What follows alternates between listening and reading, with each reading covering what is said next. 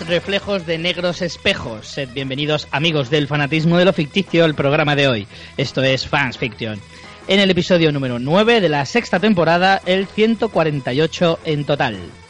Hoy, como ya sabréis, pues vamos a hablar de Black Mirror, la serie de ahora Netflix, que nos trae esas historias tan truculentas y tan escalofriantes. Y para ello, pues me he rodeado del mismo equipo que tuve el año pasado, cuando hablamos de esta misma serie. Eh, como siempre, pues mi compañera y fiel amiga María Santonja, un arcángel que usa su tablet para algo más que jugar al Candy Crush. Para ver series en Netflix, y en Movistar y en HBO y poco más. Realmente uso la tablet para eso. La usas para hacerlo mientras frega los platos, como te dije yo. Sí, es un gran Que era un gran consejo. Sí. Sí, sí. Veo muchas más comedias desde que hago la combinación fregar platos y tablet. Es una combinación letal. sí. Y también me junto con otras personas, como por ejemplo Miguel Vesta, un romántico que no necesita el Tinder moderno para saber lo incompatible que es con las mujeres. No, no me hace falta. Buenas, ¿qué pasa? ¿Qué tal? Como ya recordaréis, Miguel Vesta nos acompañó el año pasado cuando hablamos de esta serie y bajo amenaza, pues lo hemos tenido que volver a invitar este año para que vuelva a, para analizar pues esta cuarta temporada que hemos tenido eh, este 2018. Eh, bueno, antes de entrar en detalle con la serie, eh, vamos a hacer el spam correspondiente. No vamos a hacer como la semana pasada, que hicimos, o sea, el programa pasado, mejor dicho, Que fue un que tercio del hicimos un prácticamente porque teníamos muchas cosas pendientes pero no este esta semana este programa vamos a tenerlo mucho más ligero ya lo veréis. Adelante María dale Pues en fansfiction.es tenéis los modos de contacto, así como los programas anteriores, como por ejemplo el de Black Mirror de la tercera temporada, que también vino Miguel y estaba comentando Richie. Además tenéis las formas de colaborar con nosotros, como por ejemplo haciendo vuestras compras a través del enlace de afiliados de Amazon. A vosotros os cuesta lo mismo y a nosotros nos llega una pequeña comisión. Simplemente tenéis que entrar desde el banner que tenemos en la página web o en fansfiction.es barra Amazon. Y además, si sois super fans, también podéis convertiros en mecenas de este podcast desde un dólar al mes en Patreon. Eh, bueno, tendréis contenido, acceso a contenido exclusivo, nuestro Telegram de mecenas y si sois, eh, aportáis 5 dólares o más, entraréis en los concursos mensuales. Y ya está. muy bien pues pues todo eso esta semana tampoco tenemos sección de cosas chachis de Amazon No, porque en Pero realidad, bueno. aunque publicas esto más tarde, hemos grabado bastante seguido y no hay mucho más que comentar sobre eso. Aquí, hablando de las interioridades del podcast. hablando de interioridades si veis que este programa se oye un poco raro o diferente a como grabamos habitualmente, sabed que ahora mismo estamos como verdaderos salvajes, como bestias Como inmundas, animales. grabando por Skype, como animales puros. Porque hoy por las circunstancias de, de que el señor Miguel pues se le ha antojado vivir en la capital y no le apetece venirse aquí a la costa tan bonita que tenemos en Y Alicante, mira pues que le tenemos que grabar. ¿eh? Mm. Pues sí. Y ya que estáis No. con interioridades, debería irse bien porque es la segunda vez que empezamos y no es culpa del señor Miguel. O sea que- ¿Algo más que queráis contar? No sé, algún trauma de la infancia del, del otro. Pues mira, Bueno, estoy vestido, estoy vestido. Yo llevo una sudadera de Mickey. Vale, yo estoy en pijama. Pero la cuestión es que eso, si oís algún tipo de, de fallo, pues no es de nuestra habitual ineptitud, sino que directamente Internet nos trolea. Pero bueno, vamos a intentar hacerlo lo más ligero posible y que se note lo menos eh, posible también, a pesar de que hayamos desvelado el gran secreto. Que no se note lo que acabamos de decir. que no se note, que no se note. bueno, Black Mirror, temporada número 4. Eh, si hubierais escuchado la, primera toma, sabríais que a María Santonja no le apetece una mierda hablar de esta serie. A ver, tampoco es eso. Creo que no he dicho eso exactamente, pero mm, te he desvelado en la toma 1 que en realidad tampoco tenía tanta ilusión por grabar este programa, porque bueno, Black Mirror, pues bien, pero como para hacer un monográfico, no. Bueno, pues siempre está bien grabar con Miguel, eso, eso me, me compensa. Pero, no sé, es una serie que, mm, pese a que sí la veo y me lo paso bien y lo disfruto, no me ha fascinado tanto en esta nueva temporada como quizá en anteriores, o no la espero con ese ansia, o no, vamos, no soy una groupie de Black Mirror, vaya. ¿Pero no lo eres por esta temporada o no lo, no lo has sido nunca? Groupie, groupie no lo he sido nunca, pero, pero sí que he disfrutado, por ejemplo, cuando vino la tercera sí que le tenía muchas ganas y esta ha sido como, pues bien, vale, tengo muchas series para ver. Mm. ¿Tú, Miguel, te consideras groupie? ¿Te comprarías una ropa interior que pusiera Black Mirror? La tengo. y es negra. Hombre, es que si fuera blanca. bueno, antes cuando no tenía las gafas me daba igual. Claro, es que hay que eh, decir que Miguel ahora es muy Black Mirror también porque tiene sus gafas que ya le han hecho ser una persona normal y no un daltónico o común. Sí, sí. Y para aclarar, no son de papel charol de ese que poníamos de pequeños delante de la tele, eso no. Aunque lo parezcan. Eh, a mí me gusta mucho la serie, pero me gusta más lo de después, la, lo que queda de la serie, el pozo que queda de la serie y la tertulia de la serie. Y como no mucha gente eh, habla de la serie, pues digo, ¿y si les enredo y grabamos un podcast? Ahí en el podcast tienen que hablar sí o sí. Claro. Encerrona, ¿no? Claro. Eh, bueno, independientemente de lo fans que seáis de la serie, un análisis sí que podemos hacer de, de esta cuarta temporada. Y bueno, Miguel, ¿a ti qué te ha parecido? O sea, hablando ya en concreto de estos seis episodios que hemos visto eh, a partir de. Bueno, se estrenó creo que en los últimos días de 2017, el 29, si no me equivoco, o por ahí. Bueno, el, viernes, que cayera justo antes de Nochevieja, eh, eh, se estrenó esta cuarta temporada. ¿A ti qué te ha parecido? Como conjunto es la temporada que, menos me ha gustado. No es que no me haya gustado, pero eh, me han gustado más las otras. Pero también creo que es un poco injusto eh, valorar la, temporada como conjunto, porque son episodios muy independientes y, si hubiésemos valorado la, tercera temporada, no es la temporada que más me ha gustado, pero tenía San Junípero, que sí es el episodio que más me ha gustado. Entonces, en esta temporada creo que hay eh, cuatro episodios que, llevan un tema que me interesa más y otros dos que me interesan menos, pero, pero que, creo que también dan lugar a debate. Eh, lo que hace siempre la serie, eh, poner cosas tecnológicas para hablar de ideas filosóficas que se han hablado desde siempre. Y la idea que, que maneja estos cuatro episodios, si queréis lo hablamos luego, tiene mucho que ver con la religión, que ya os dije en el otro programa que me interesa, me interesa mucho. A ti, María, en conclusión, esta cuarta temporada, ¿qué te parece? Pues me parece que Charlie Brooker está dando un poco vueltas sobre un mismo tema que es un clásico de la ciencia ficción y que creo que a él le interesa y a mí de punto de partida me gusta mucho, que es la traslación de la conciencia a otros dispositivos y que si esa conciencia es lo que es genuinamente humano o no, ¿no? Eh, ya lo teníamos, por ejemplo, en San pero que estaba comentando Miguel, pero bueno, aquí en varios episodios se habla también de eso, hay algunos otros temas. Y en general siempre las, las premisas son interesantes, pero según en qué episodio a veces eh, creo que no los llega a desarrollar tan bien o, o quizá lo hace un poco de una forma más excesiva, ¿no? Yo creo que Black Mirror tenía la cualidad de que nos hacía estremecer mucho porque veíamos muy cercano eh, lo que nos contaban, ¿no? como, un futuro eh, que prácticamente estaba ahí al lado y, eso era lo inquietante de la serie. Y creo que en esta temporada eso se aleja más, o sea, se ve más eh, fantasioso todo.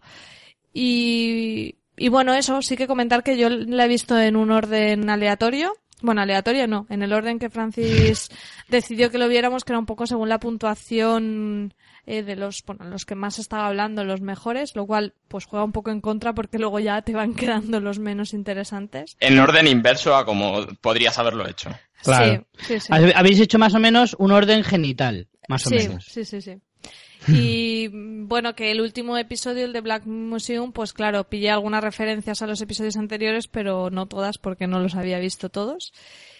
Y, y bueno, que eso también me hace pensar un poco en las antologías, ¿no? Que en las antologías episódicas como Black Mirror, que pues su, el orden a veces puede tener una lógica, que el autor nos ponga los episodios en, cierto orden y justo en este sí que tiene todo el sentido del mundo porque ese último episodio hace un poco de recopilatorio de la temporada, lo cual me ha parecido bastante, bastante interesante. Yo, haciendo un poco memoria, creo que la, estructura que ha seguido siempre eh, Black Mirror es la de ponerte, de alguna manera, el primero bastante fuerte, bastante potente, y el último, en teoría, suele ser el mejor, o, el que se nota que le han puesto más, mm, más de sus armas, por así decirlo, ¿no? Y sin embargo, los que se quedan un poco en el medio son los más... Eh, hablo sobre todo de las temporadas de tres episodios eh, porque la del año pasado que eran seis, pues sigue una estructura ya diferente, ¿no? Pero un poco a grandes rasgos podría ser similar, como que va de, de, de tres en tres, y si no recuerdo mal, de San Junipero era el cuatro, precisamente. Hmm. Y los que más, los que más triunfaban eran eh, el 1 y el 4, y luego también eh, impactaban sobre todo el 3. ¿Qué te gusta hacer listas y estadísticas, Richie? De verdad, Mm. lo tuyo es patológico, ¿eh? No, es que yo creo que es, es, es porque se sigue una estructura eh, más o menos definida. O sea, que no, no ponen un Sí. orden así aleatorio, sino que lo hacen a posta. Yo también creo que en esta lo que han hecho es arropar el quinto, que ellos saben que es el más flojo, el cabeza de metal, con dos episodios muy buenos, uno delante y uno detrás. Yo de todas formas discrepo en que el cabeza de metal sea el peor, ¿eh? Para mí No, no, hay otro peor. Digo que Que luego entramos a debatir, pero pero que bueno, que al final es un poco también como también Black Mirror hace mezcla de géneros eh, que van todos más o menos alrededor de lo mismo, ¿no? Que son todos pues entre el thriller, el thriller, la ciencia ficción y el, y el terror con algunos tintes de comedia, bastante leves, pero, pero alguno hay.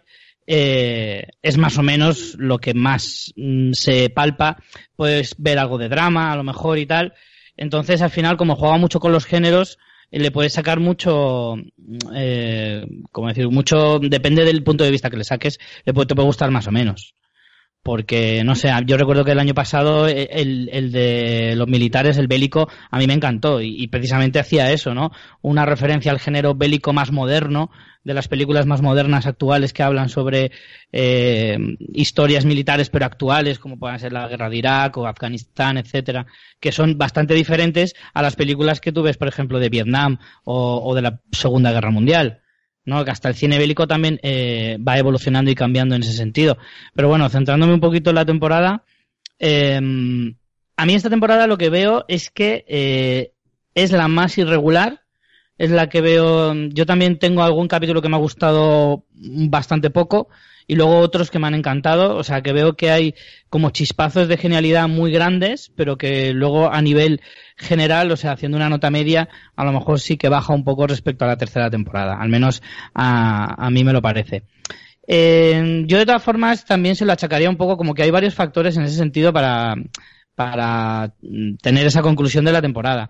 Uno de ellos se lo achaco sobre todo a que el año pasado veníamos de estar de una larguísima espera desde la segunda temporada a, a la tercera, eh, porque Charlie Brooker seguía haciendo los mm, seguía haciendo tres episodios cuando le salía de- del bolo para Channel 4 y aquí sin embargo pues Netflix pone la pasta y te dice oye no guapo me vas a hacer seis Mm. episodios al año y además me los vas a sacar de calidad que te voy a dar un presupuesto de la leche eh, pero quiero seis no tres y los quiero cada año entonces esa exigencia tan grande eh, creo que se ha notado un poco también en este No le va bien. se, not- se nota que hay más presupuesto en los episodios, se nota bastante, pero también se nota que a nivel argumental pues se ha visto un poquito mm, perjudicado. Yo Pero creo. Yo creo que, que no le va bien esa presión a, a Charlie Brooker para, para, para mantener su nivel de crear ciencia ficción y que tampoco le va bien eh, eh, un exceso de presupuesto porque justo lo que él hacía es con poco presupuesto arte. O sea, mm, el presupuesto lo exprimía mucho y eso ahora no se nota tanto. Ahora, ahora parece como que se tiene que lucir a, lo- a- a la Claro. fuerza, ¿no? Mm. Que es como, coño, ya que lo tienes, tienes que gastarlo en algo.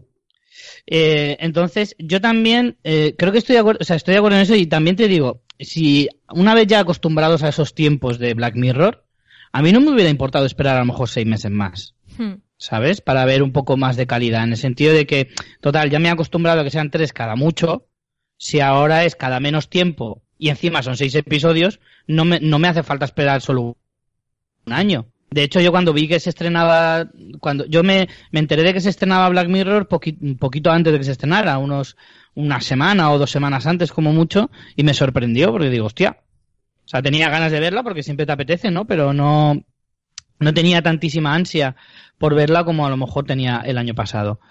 Yo de todas formas, eh, para mí Black Mirror es una serie referente. Yo sí que soy groupie. Yo me pondría eh, fundas de almohada de Black Mirror si, si pudiera. Y Vaya y souvenir que se te ha ocurrido. Fundas de almohada. por poner un ejemplo.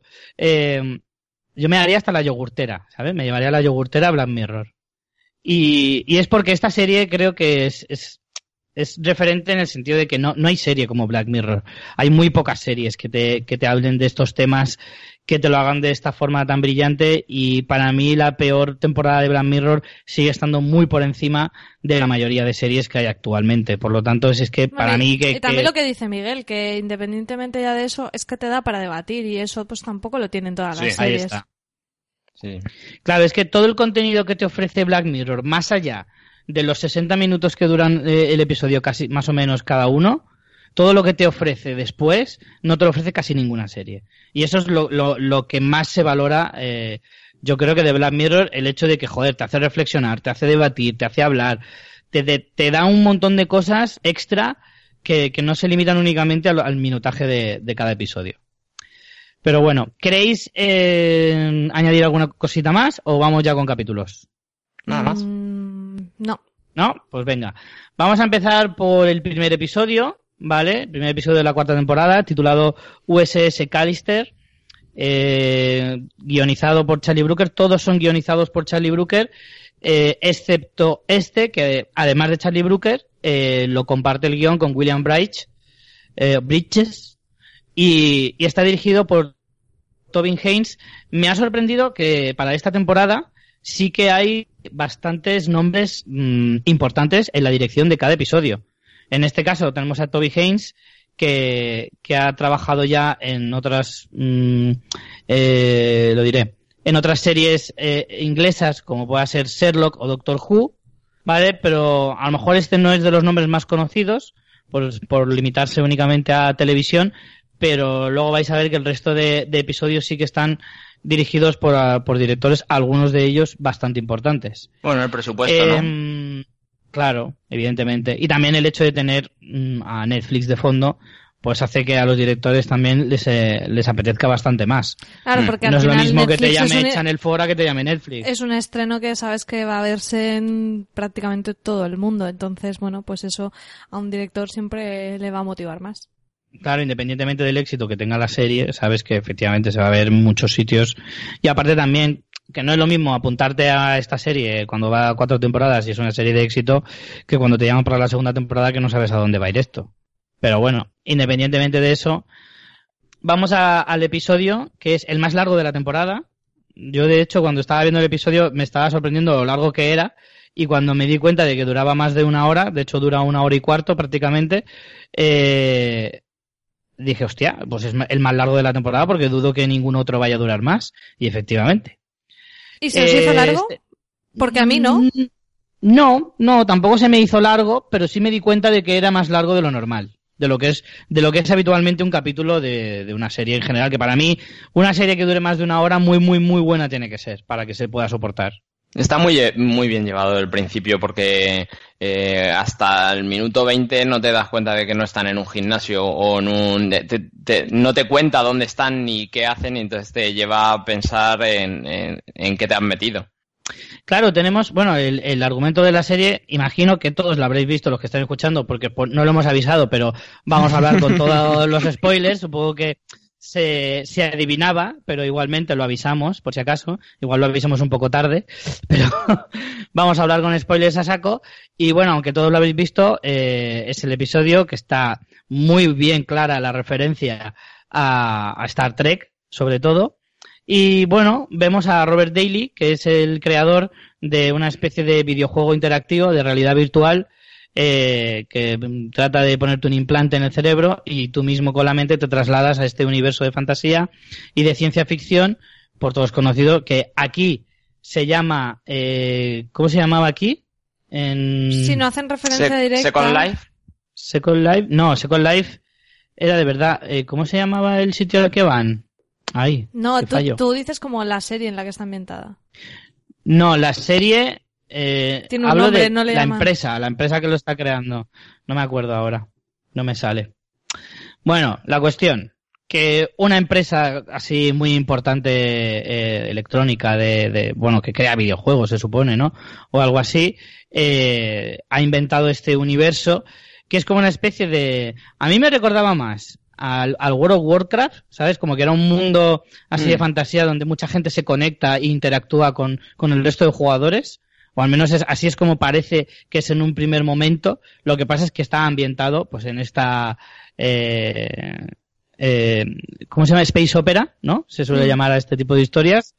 Y, y lo que pasa es que este Robert Daly, pues, se crea el suyo propio, donde puede meter ahí copias de personas eh, interactivamente, eh, pero que parece que padecen y sufren. Eh, tienen consciencia, es el, el kit de la cuestión. Exacto. Como decía María al principio, la, la serie mm, gira muy en torno a la conciencia y a la, a la mente humana, a lo que se puede considerar el alma, el alma digital, ¿no? Que es lo que te intenta vender toda la temporada, un poco, episodio por episodio, el alma digital y la privacidad eh, de esta eh, en la sociedad y qué es lo que vale exactamente. ¿Vosotros consideráis que los personajes de verdad mm, tienen ese, ese punto humano? O sea, vamos a entrar un poco en el debate que proponías tú, María, al principio, de decir, ¿es eso lo que nos hace humanos o, o si no es corpóreo no es lo mismo? ¿Tú cómo lo ves, María? Entra fuerte ahí.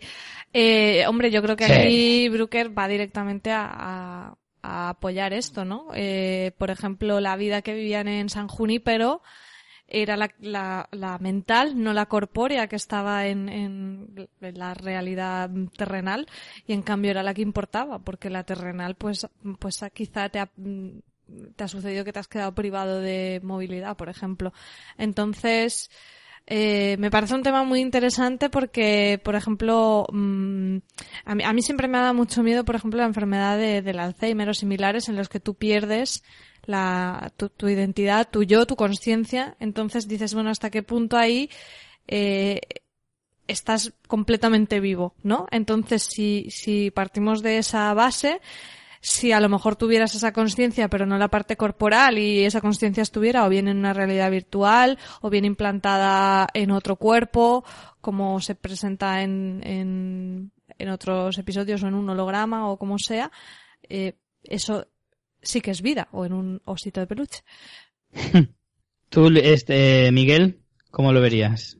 Yo es que aparte veo que más que eso es el desdoblamiento de esa personalidad, porque por un mm. lado tú sigues viviendo una vida real, claro, pero en, eh, por otro lado estás sufriendo otra realidad y, va mucho con lo que yo decía al principio de, de realmente para, para una religión, para casi todas las religiones, eso sería lo que decía Richie, es el alma. ¿Y el alma dónde va? ¿Es, eh, ¿La desdoblas si la pones en los dos sitios? O, o la clonación, también se hablaba mucho cuando al principio de la de las clonaciones con la oveja Dolly, cuánta parte del primero queda en el segundo.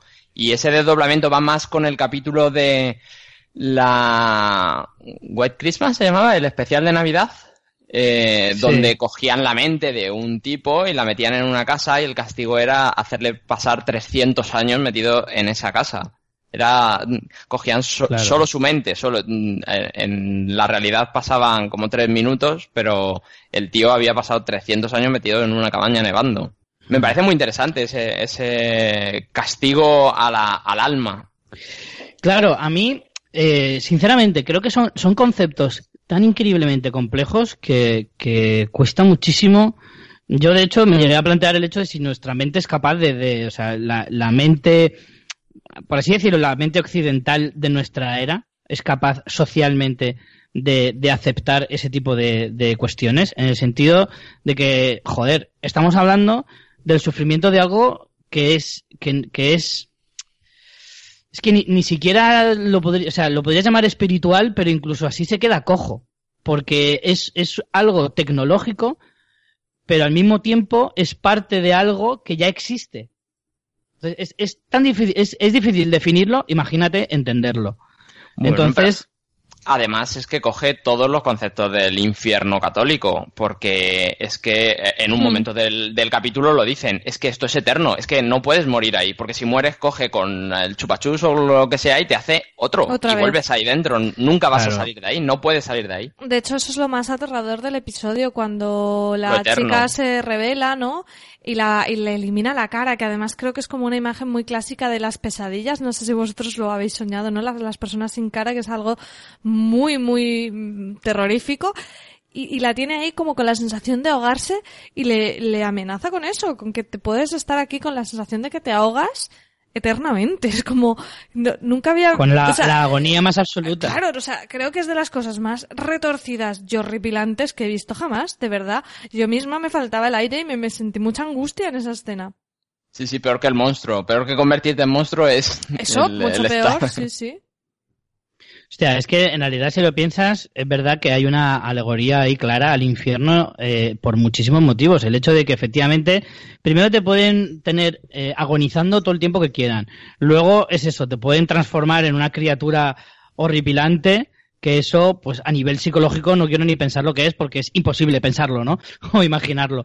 O luego, por ejemplo, también lo que le hace al compañero de torturarle con la imagen de su hijo y hacerle eso tan terrible de ver cómo muere tu hijo delante de ti y lo puede hacer todas las veces que quiera. Y aunque tú sabes que no es real, tú como... Eh, a mí ese, ese punto me pareció probablemente incluso más terrorífico que lo del rostro, que al final es agonía física, por así decirlo.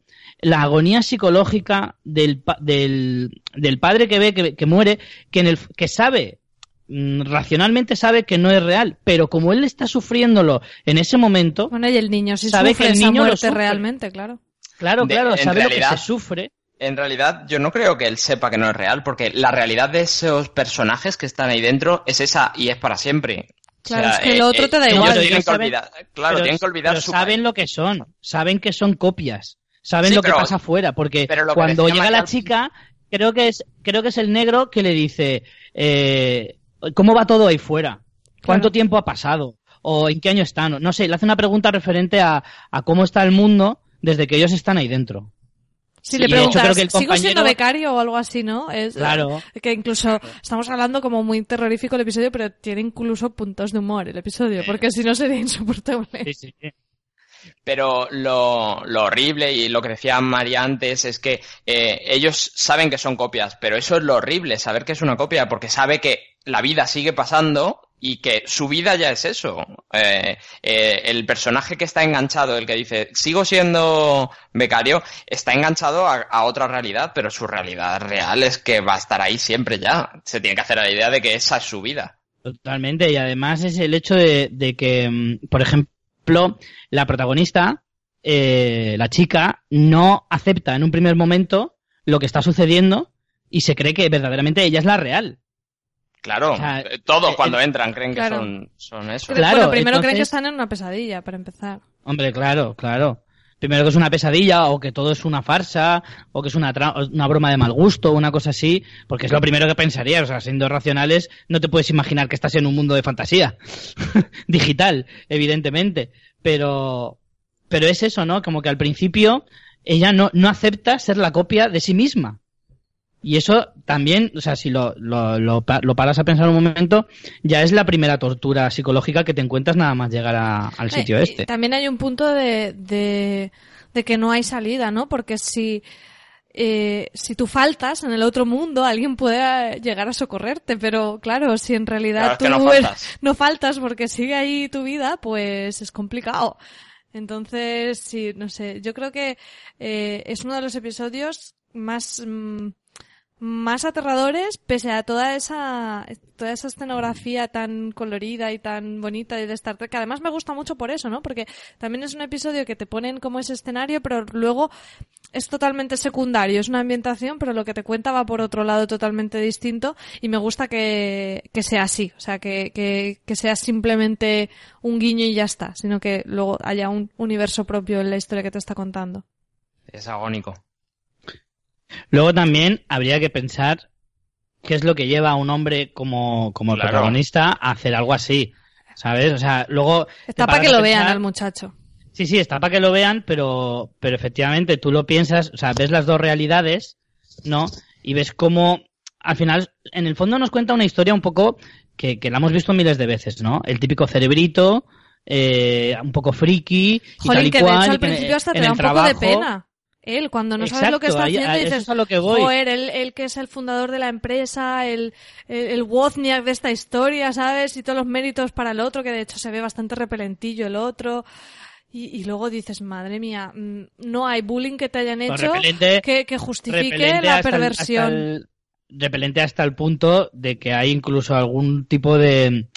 No, no me atrevería a decir que se aposta, pero sí que ves un poco un poco de Weinstein, ¿no? En el personaje de del, del Walton, creo que se llama el personaje, que es el, el, el pues eso, el, el, socio que va ahí un poco, pues, déjame que te enseño la empresa, a la chica nueva, así, mona, ¿no? Que tiene ahí, pues, ese puntito machista de, Babosete. ven, que te, babosete, sí, ven, que te voy a enseñar la empresa, te cojo de la cintura, te traigo un café, no sé qué, menosprecio al friki delante de ti, que en realidad es ella a él, el, el a quien más admira, ¿no? Sí. Al personaje de, de Daly, y, y luego, pues, todos esos comentarios, la compañera, eh, la compañera que le dice es un baboso, siempre te Sí. está, siempre está mirando y tal y cual. Todas esas cosas que además él conoce, el, el Daily, el personaje Bueno, de, y tanto del que lo conoces, o sea, son de las cosas que detonan que él, eh, porque él no simplemente monta todo esto para divertirse, sino que lo hace, como decía Miguel, o sea, el paralelismo con el infierno es muy claro y él es el Dios todopoderoso que decide sobre tu alma, porque es es como un castigo a cómo esa gente le trata. Luego ellos lo cuentan de por qué ellos están allí. Porque uno le miró mal, porque Claro. el otro no sé qué. Claro. Y, y Sí, los sí. traumas que tiene este Robert Daly detrás son ta- también el paralelismo con la gente, los chavales que han sufrido bullying en Estados Unidos y se han subido a un campanario con una escopeta, que decía Richie al principio que, que, que te lleva a hacer eso. Él, eh, además se refleja muy bien, el personaje está muy bien hecho y muy bien estructurado con los traumas que tiene, que lleva los traumas tan allá y unos, unos traumas tan duros que los, los muñequitos que crea para meter en su mundo no tienen sexo. Sí, eso me hizo gracia.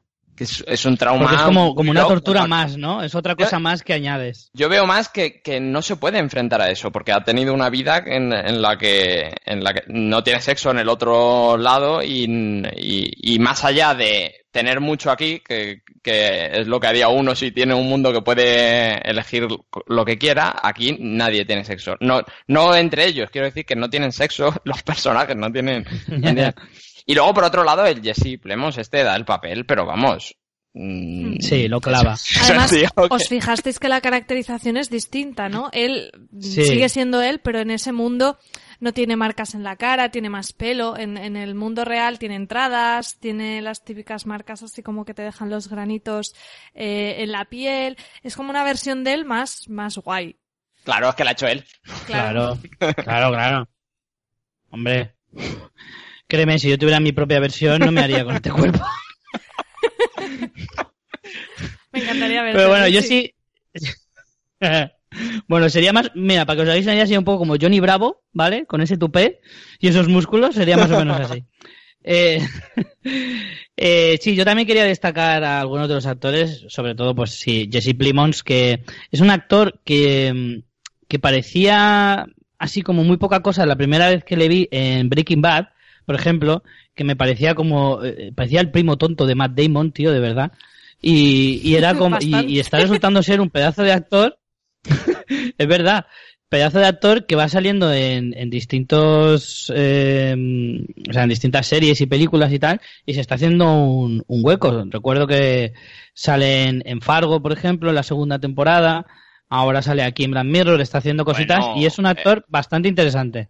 Yo la había visto antes en Friday Night Lights, que es una serie que si no habéis visto deberíais ver y que Cierto. que, que Es es, verdad, es alucinante y también daba el papel de, de el, el desvalido, el friki. Sí. Sí, sí, de, de pringadillo hace muy Mm, bien el papel, sí, sí, sí. la verdad. Sí, sí. Hace muy bien, le pega. Eh, también, eh, bueno, si os suena la cara y a lo mejor no la ubicáis, a Christine Miliotti, que es la, la chica... madre. Es la madre de cómo conocía vuestra madre. Que a mí al principio me costó un poquito ubicarla, durante el capítulo estaba todo el rato, esta chica me suena, esta chica me suena, no sé de dónde, y no me quería meter en IMDB para descubrirlo, y al final me salió. ¿Por qué? ¿Te quieres hacer el duro o qué? No, intento Quería no, no recurrir tanto, Para Quería fortalecer conseguirlo la por mí mismo, ¿no? luego me sentí claro, luego me sentí muy realizado conmigo mismo, luego al rato pensé, eres gilipollas, ya ves tú de qué te sirve esto. Pero bueno, fue una tarde interesante. Claro, vo- vosotros, yo es que no he visto cómo conocía a vuestra madre y si lo hubiera visto no lo habría visto hasta el último episodio. Pero, No, desde luego que no. pero sale también en Fargo. Sí, sí, es verdad. Pero yo me, sonaba más de... De hecho sale en la misma temporada que Jesse Plimons, en la segunda. Claro. Y, y luego también destacar a Jimmy Simpson, que es el personaje que hace Walton, el, socio, que ya lo hemos visto recientemente en Westworld. Y, y, también es un actor que también aparece, yo ya lo he visto en varias series, casi siempre pues eso de secundario. Le hace muy bien de tío repelente, ¿sabes? De tío desagradable o que tiene un puntito ahí que dices eh, cabroncete o perturbador también a veces, ¿eh? O sea, tiene ahí un puntito que dices, mmm, no te quiero cerca. Pero, pero bueno, la verdad es que de los actores los que más destacan son ellos sobre todo, pero bueno, aún así están bastante bien en general. Eh, luego, a nivel técnico, la serie está bastante bien, el episodio está bastante logrado, toda, creo que consiguen el equilibrio perfecto entre el homenaje a Star Trek, el Star Trek ese, pues, setentero, así un poco casposete, que ves las, las, las teclas en cuadraditos y circulitos con lucecitas. Hombre, me parece buenísimo cuando dicen en plan, aprieta cualquier botón, ¿no? Cuando tienen que seguir el rollo en plan, aprieta cualquier botón. Y que son esos puntos de humor que decía que dices, menos mal, porque es que si no... A mí hubo una cosa que me hizo mucha gracia, que es cuando habla la chica que va de azul, que dice, ¿y tú por qué eres azul? Le dice, no lo sé, me parece hasta un poco racista. Porque el, personaje en la vida real es extranjera también, creo que es rusa o algo así, que es la, secretaria. Entonces me hace mucha gracia el comentario ese, me, me, hizo un mogollón de gracia, porque eso, tiene esos puntitos de comedia muy leves, pero, pero muy brillantes. No, pero son necesarios, porque si no... Desde luego. Y bueno, del, del episodio, ¿queréis destacar alguna cosita más? Mm, bueno, a mí me gustó mucho eh, cómo ellos consiguen eh, mm, coger la brecha esta de, seguridad con la que está conectado momentáneamente esta versión eh, que se ha montado el tipo y entonces eh, ella hacerse convence la protagonista se convence a sí misma chantajeándose con unas fotos. que tiene en la nube bastante mm, muy actual eso también ¿no? Ese, ese punto me, me, gustó porque creo que le podía pasar a mucha gente y, y, me gustó mucho decir, bueno, aquí no voy a explicarle lo que está pasando porque es una fumada, no hay tiempo para esto, vamos a recurrir a un chantaje que va a ser más efectivo. No sé, me pareció cómico y, y sí que me pareció es un punto de conexión con la realidad que, que es lo que creo que mola de, de Black Mirror. Además tiene gracia como para salvar un poco la situación y ser algo que, que reaccione rápido eh, el personaje de ella, ella como que sacrifica esa intimidad delante de gente que no conoce en realidad apenas. Hombre, ya, pero es que lo que está en juego. Ya, ya, pero al final es como se chantajea con lo mismo que está sacrificando, ¿no? De alguna manera, chantajea a la original con algo que ella misma está perdiendo en ese momento delante de todos los demás. Sí, pero bueno, sigue siendo un grupo mm, reducido, no es lo mismo que toda Internet. Sí, hombre, está claro, está claro. Y bueno, ¿y qué me decís de ese final en el que hace que el, villano caiga en su propia trampa y se quede atrapado en su propia realidad para siempre? O sea, en teoría, el, sitio donde él se queda es como una especie de vacío eh, inmenso, eh, cerrado por todas partes, del que no se puede salir y encima le ha dejado prácticamente vegetal. A mí, a mí me, da me da pena a mí eso. Aunque sea un cabrón, es como, no, tío, es demasiado terrible de todo. Es que a veces, a veces yo siempre he pensado que que te encierren en un sitio para toda la eternidad es infinitamente peor que te maten. Claro. Y entonces, yo sobre todo, mira, lo iba a decir antes, y cuando estábamos hablando de lo que era el infierno y la agonía y la, todas las torturas psicológicas y tal, para mí una de las mayores torturas psicológicas posibles en este mundo es el aburrimiento eterno. Mm. ¿Me entiendes? Estar atrapado en una realidad en la que no puedes hacer nada, ni, no tienes ni chorra para irte al baño y estar ahí un rato tú solo. Hombre, lo comentan lo de eso cómo echo de menos cagar, lo dicen en el episodio que me mucha gracia. Sí. Ya ves, imagínate. Ahora dónde juego al Candy Crush y no puedo cagar. Yo, bueno, ya como un poco valoración final, este creo que es el primer episodio que vi, este sí lo vi en, orden, y, y creo que así es la, el que más ya la vi hace un tiempo la serie y creo que es el que más recuerdo y que eso es un punto a favor de la memorabilia que tiene el episodio y creo que es del que, de los que más me ha gustado de la temporada. Sí, yo lo pondría también entre los que más, seguramente. Además, sorprende, ¿no? Porque al final parece como que es un, un episodio a lo mejor más, más de nicho, por ponerlo un poco entre comillas, cuando en realidad yo creo que no, que puede, que puede gustarle a cualquiera. Pero creo que ha habido mucha gente que lo ha criticado también, a pesar de que es de los mejor valorados de la temporada. Bueno, es que yo creo que con Black Mirror... Eh... Pero en Black Mirror les pasa eso, ¿eh? Hay, eh, incluso yo he escuchado el de Metalhead, que por ejemplo si entras en IMDB, que es el que menos puntuación tiene, a mucha gente defenderlo. Al final es que es muy particular, ¿no? Esta serie y cada uno conecta con unas cosas. De hecho, me vas a oír a mí defenderlo ahora cuando lleguemos a él. Fíjate. Fíjate, a lo loco. Qué cosas. Vamos con el segundo episodio, ¿vale? Titulado Arcángel. Como digo, guionizado por Charlie Brooker como el resto, así que no lo voy a decir más. Están todos guionizados por Charlie Brooker, ¿vale? Eh, lo que sí que es diferente es el director, que es nada, nada más y nada menos que Jodie Foster, ¿vale? Hace esta versión de, de esta historia. A mí particularmente no es, este es de los que menos me ha gustado, pero aún así le puedo sacar cosas bastante interesantes. Es de los que menos me ha gustado, sobre todo porque creo que el mensaje es un poco arcaico, de alguna manera, ¿no? la historia donde se centra principalmente el episodio es un poco, y que tampoco da mucho de sí. ¿Sabes? Todo lo que, lo bueno que tiene Black Mirror sobre todo es, pues eso, todo lo que repercute en la sociedad, la tecnología, y en este caso la historia es súper clara, ¿vale? La sobreprotección de una madre a su hija y demás, sobre todo una madre soltera y, y demás, pero creo que el uso de la tecnología en este sentido es más escaso. No, no lo veo tan trascendente, a pesar de lo que está contando, es muy fuerte, evidentemente, pero no sé, no lo veo como en otros episodios que sí lo veo algo más impactante. ¿No? ¿Cómo lo veis vosotros? Miguel. Yo, el, eh, la verdad es que el final del episodio no me gustó, no, me parece que es muy abrupto, muy, muy tajante y no le vi un sentido como a, a los demás episodios de todas las temporadas, creo que es el que, el que peor cierran. Y luego, aparte, eh, lo que intentamos sacar, que es lo que os decía, que yo lo que más me interesa de Black Mirror es intentar sacar el aprendizaje. Es demasiado obvio lo que está claro. Es, que no, no da lugar a debate. No, es, que no, existe el debate en este episodio. Creo que todo el mundo está de acuerdo en que es una gilipollez.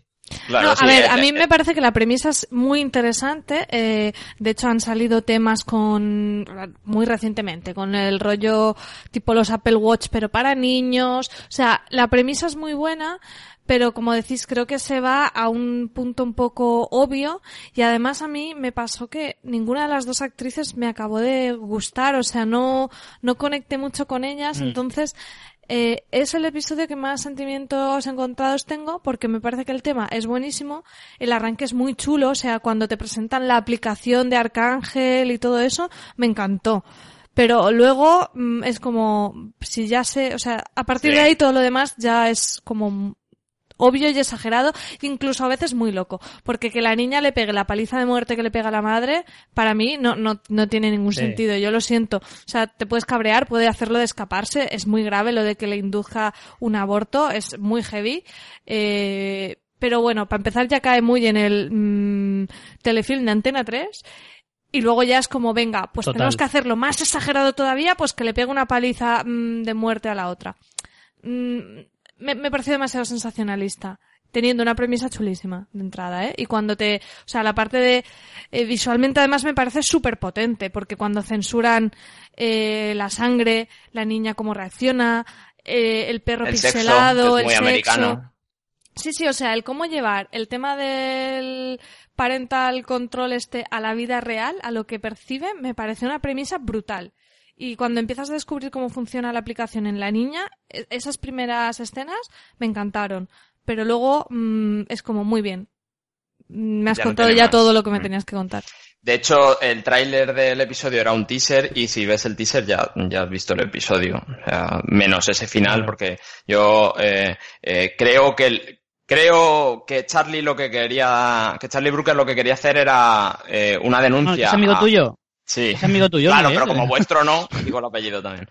Eh, como, como, no, como lo que quería, entiendo que lo que quería hacer era una denuncia a una sociedad que es un poco mi generación y la vuestra. Sobreprotegida por, por, los padres. Y creo que ese final lo que quería decir es estáis construyendo monstruos que van a, acabar eh, locos.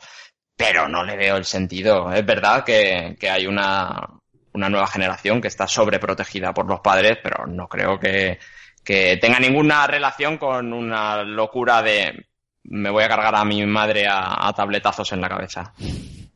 Claro, yo también, yo también veo que esa, ese, el debate eh, está en los primeros 20, 30, no creo que llegue a los 30 minutos 20, de, con 20 de te valen. episodio.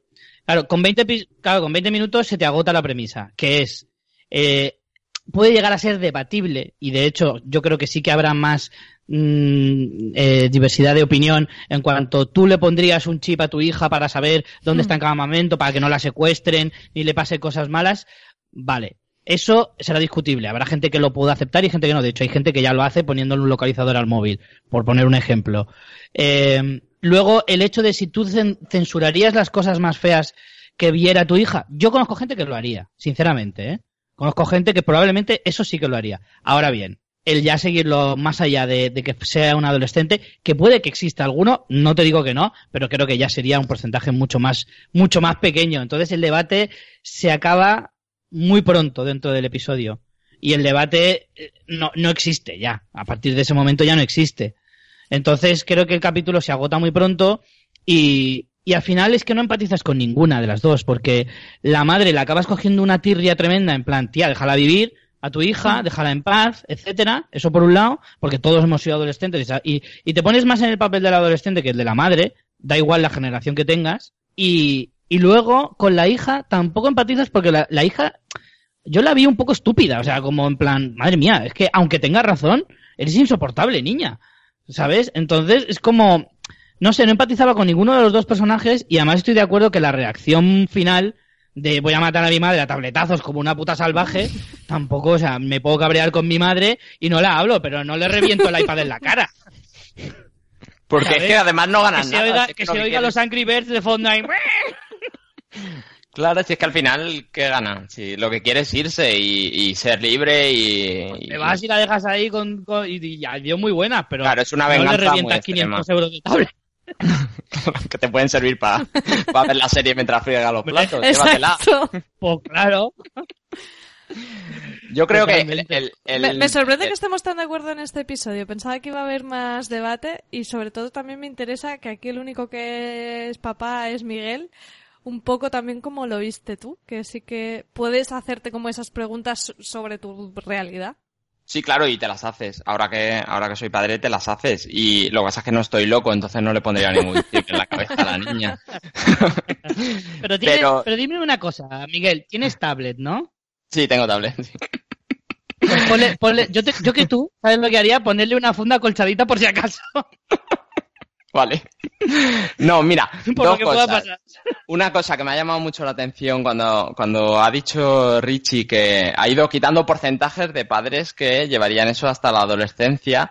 Eh, yo conozco un caso que además se lo conté a, a Richie porque nosotros ya hemos hablado de esta serie, eh, de un chaval, que no voy a dar muchos datos por si un día escuchas este podcast, que su novia le dejó cuando llevan seis meses de relación y su madre llamó a su jefe para decirle que tuviera un poquito de tacto con él porque estaba ahora mal. Y el chaval tenía 35 años. Toma ya. O sea que hay padres muy locos que llevan... Sí, sí, ese- sí, por eso te digo que, que el debate se va agotando porque el porcentaje va bajando, pero nunca es cero, porque hay gente zumbada ahí en todas partes. Eso es. Está y luego, claro, por otra pero- parte, me parece que desperdician a, a un personaje que nos daría una... haría más completo el, el capítulo que es ¿qué opinan los amigos? El niño ese, ¿qué opina de que tu madre te haya hecho eso? Esa, esa relación entre adolescentes que sí que son de la misma generación, que sí que están en el mismo sitio. Y yo me preguntaba por qué no explotaban eso. ¿Qué, qué te dice ese niño aparte de esto es sexo, esto es una película porno, esto es sangre, eh, a este le reventan la cabeza? ¿Qué, ¿Qué opinan de un niño distinto del otro, de que no, te- que no le han puesto ese chip en la cabeza del niño raro que su madre le ha hecho raro? Sí, es Claro, que yo- al final eh, parece como que la niña se queda como en una minoría, que el programa se quitó y tal, pero sí que es verdad que, que no, que no lo explotan bastante, igual que la luego sobreexposición. O sea, la niña pasa de no ver ni una gota de sangre a que luego la, cuando se lo quitan, ¿no? Lo que hace el chaval es enseñarle todo de golpe y, y cómo mm, las cosas tienen que uno ir procesándolos poco a poco. A mí sí que me gustó, por ejemplo, cuando ella te cuentan cómo va creciendo, pasando en la valla esta del perro que la Hmm. asustaba, ¿no? Y al final ese mensaje sí que es así de, bueno, es que los miedos o, o- o las cosas de la vida hay que ir eh, enfrentándose a ellas. Pero, pero no te, o sea, no te acaban de contar muy bien eso. Quitados de esa escena de lo del perro, eh, cuando la niña ve todo eso de golpe, con sus 11 o 12 años que tendrá, mm, ¿cómo se queda? ¿Sabes? No sé. Claro. Ahí había un tema Claro. para sacarle más jugo. Ese es, ese es el problema, que igual si no se hubieran centrado tantísimo, porque es que lo- el 90% de- del episodio es la relación entre la madre y la hija, y sin embargo es eso, podríamos haber disfrutado mucho más de ver cómo eh, a un ser humano al que no, no les pones a ningún miedo, a ningún mal, la lo, lo acabas convirtiendo en una persona débil, en una persona Claro. eh, asustadiza, miedica, que a todo le tendría miedo porque no está acostumbrada a esos estímulos tan fuertes. Al final el ser humano aprende a base de, de- de putadas, esa es la realidad, cuando de, de equivocarte, de caerte, cuando te caes o cuando tocas eh, un cactus que pincha, sabes que no lo tienes que volver a tocar y eso lo aprendes pinchándote. Entonces cuando tú no, no asimilas todo eso, es cierto que yo habría disfrutado mucho más de ver cómo esa ese comportamiento o ese, esa nueva visión de la vida eh, le afectaba a ella eh, de, de esa forma tan avasa- o sea, avasallada para ella, en el sentido de, de- de que, claro, como te viene todo de golpe, eso te tiene que afectar psicológicamente sí o sí. Y al final eso es verdad que el episodio no te lo muestra en absoluto. Lo Sí. del perro pasando por la valla, sí, es un, es un detalle que, que estéticamente queda guay, pero en realidad es, es tan mínimo que no aporta absolutamente, no, no te cuenta la- la- el crecimiento de esa persona de niña a adolescente. A mí- Entonces es tan sutil A mí esa historia del perro me decepcionó. A lo mejor porque me pasé de listo y creía que sabía a dónde iban y, y pensaba que el ir primero quitándole el ruido, luego quitándole la imagen, al final lo que nos quería explicar es que un día iba a pasar la niña, no iba a ver valla y porque no veía al perro y no le oía al perro, el perro se la iba a comer. Porque esa sobreprotección a lo que te lleva es, bueno, lo que decía María, un día llegas a la vida real donde los perros muerden aunque no los veas y te lo encuentras de golpe. Claro, claro. Sí, eso también está es que es bien pena- contado cuando el, cuando el, el abuelo tiene el, el, Infarto. el infarto. Lo que pasa es que en realidad lo que hacen es poner a la Lo ve la aplicación como salvadora, porque la niña se altera de dejar de ver al abuelo, le salta la alarma a la madre y al final ves como un buen uso de la aplicación, cuando en realidad Mm. eh, ahí lo que sería es como que la niña lo que no puede es reaccionar porque no tiene la información para reaccionar porque no está viendo lo que le está pasando al abuelo. Entonces ahí es un poco confuso en cuanto al mensaje en esa escena porque realmente la aplicación acaba ayudando en la situación. Sí, pero ahí el mensaje es curioso porque es un poco contradictorio. En realidad ella Por se, eso. se violenta y suena la alarma porque no sabe lo que está pasando, no porque esté viendo algo malo. ¿Sabes? Como ve a su- como estaba viendo a su abuelo y de repente no lo ve, Claro. eso es lo que a ella le inquieta de decir, ¿qué está pasando que no lo veo? Que, y siempre he, po- he podido ver a mi abuelo. Eso es lo que hace saltar la alarma, no el que al abuelo le esté dando un infarto. Porque la niña en realidad no lo sabe. Entonces, es un buen uso de la, de, es más bien un golpe de suerte, no es un buen uso de, de esa alarma. Hmm. ¿No? Yo, yo al menos lo interpreté así. Bueno, ¿queréis decir alguna cosita más del episodio? Mm, Es de, es de los que menos me han gustado. A mí es Sí. eso. Creo que tenía ese- una de las mejores premisas y en cambio no la han llevado bien. Sí, la, la sensación es que podía haber sido mucho mejor. Hmm. Eso es así. Eso es así. Vale, pues vamos, a, al, epi- vamos al episodio 3, titulado Crocodile. Eh, yo voy a decir de antemano que este es el que menos me ha gustado de toda la temporada, por no decir que es del- de, los pondría de los que menos me ha gustado de la serie. Eh, dirigido por el director John Hillcott, que es conocido sobre todo por la película eh, eh, La carretera, que es probablemente su mejor trabajo hasta ahora. Eh, y ¿no te parece su mejor trabajo? Sí, me parece tremenda la película, pero que me parece muy... Es, es una No, no, película que no sé nunca... si la volvería a ver.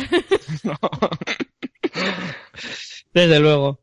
Pero bueno, ha hecho además de, de esta película que es jodida, pero merece mucho la pena ver. Sí, sí. Una eh, ha hecho otras películas como Triple Nueve o Sin Ley. Y, bueno, es un director, pues eso, que, que te hace propuestas muy interesantes.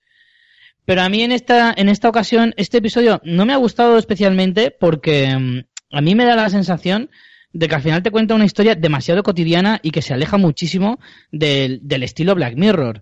Al final, eh, sí, el componente Black Mirror, como, como podríamos mm, titular eh, todas estas nuevas tecnologías o formas de, de funcionamiento en la sociedad que, que, que ahora mismo no tenemos, en este caso es ese, esa forma de leer el pensamiento, como leer los recuerdos que se quedan impregnados en la retina o en la mente, además de una forma un poco extraña, ¿no? Porque te ponen ese monitor mm, que, que, que, parece de las pelis de, de, los 60 cuando te hablan, eh, cuando te cuentan cómo el hombre pisó la luna, ¿sabes? Pero y luego te están contando pues eso los recuerdos nítidos de algo que pasó antes de ayer. Entonces es como me parecía un poco contradictorio no a lo mejor se le quería dar pues ese tono así un poco más me pareció un poco más europeo no por el hecho de que es en una zona toda nevada que da la sensación mm. debe de ser como Canadá o algo así no que esos eh, recuerda mucho a esos thrillers eh, del norte de Europa, de estos suecos y demás, que se están poniendo tan de moda en, eh, ahora en los últimos años.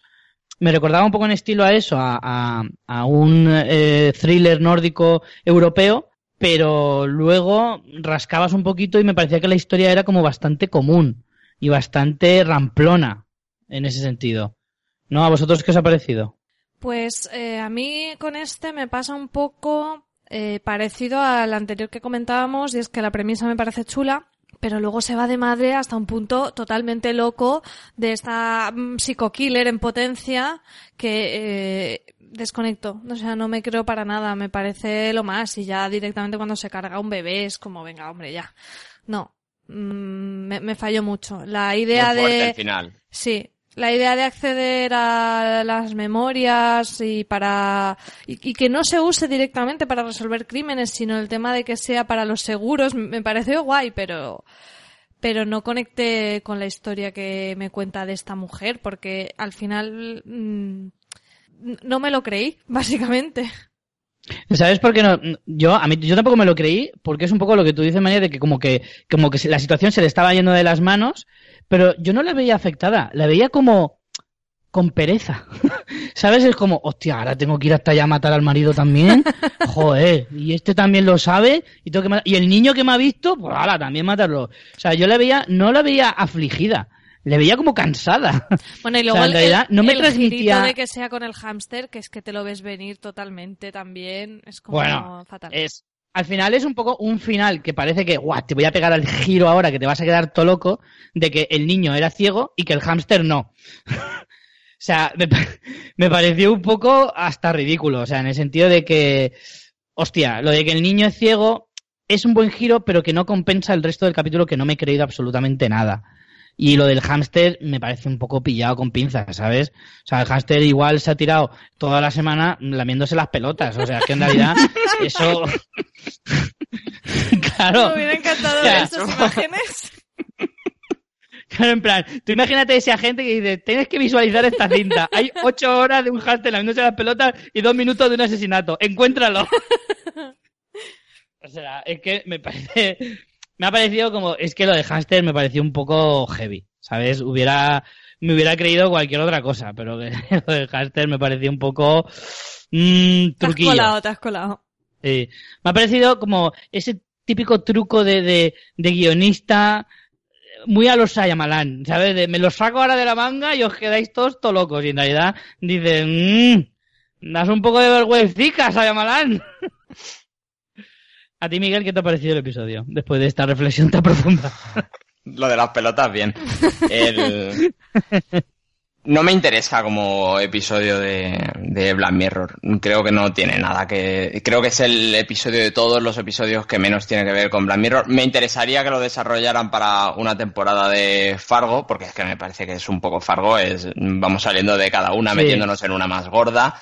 Y, y, como Fargo está haciendo ahora esas temporadas del pasado, pues que hicieran una del futuro, algo así, pero como episodio de Black Mirror no me interesa nada porque la tecnología no es nada, es, eso, es, es, nada. Y luego eh, me parecería lo del hámster, me reiría si no me hubiera impactado tanto lo del niño ciego.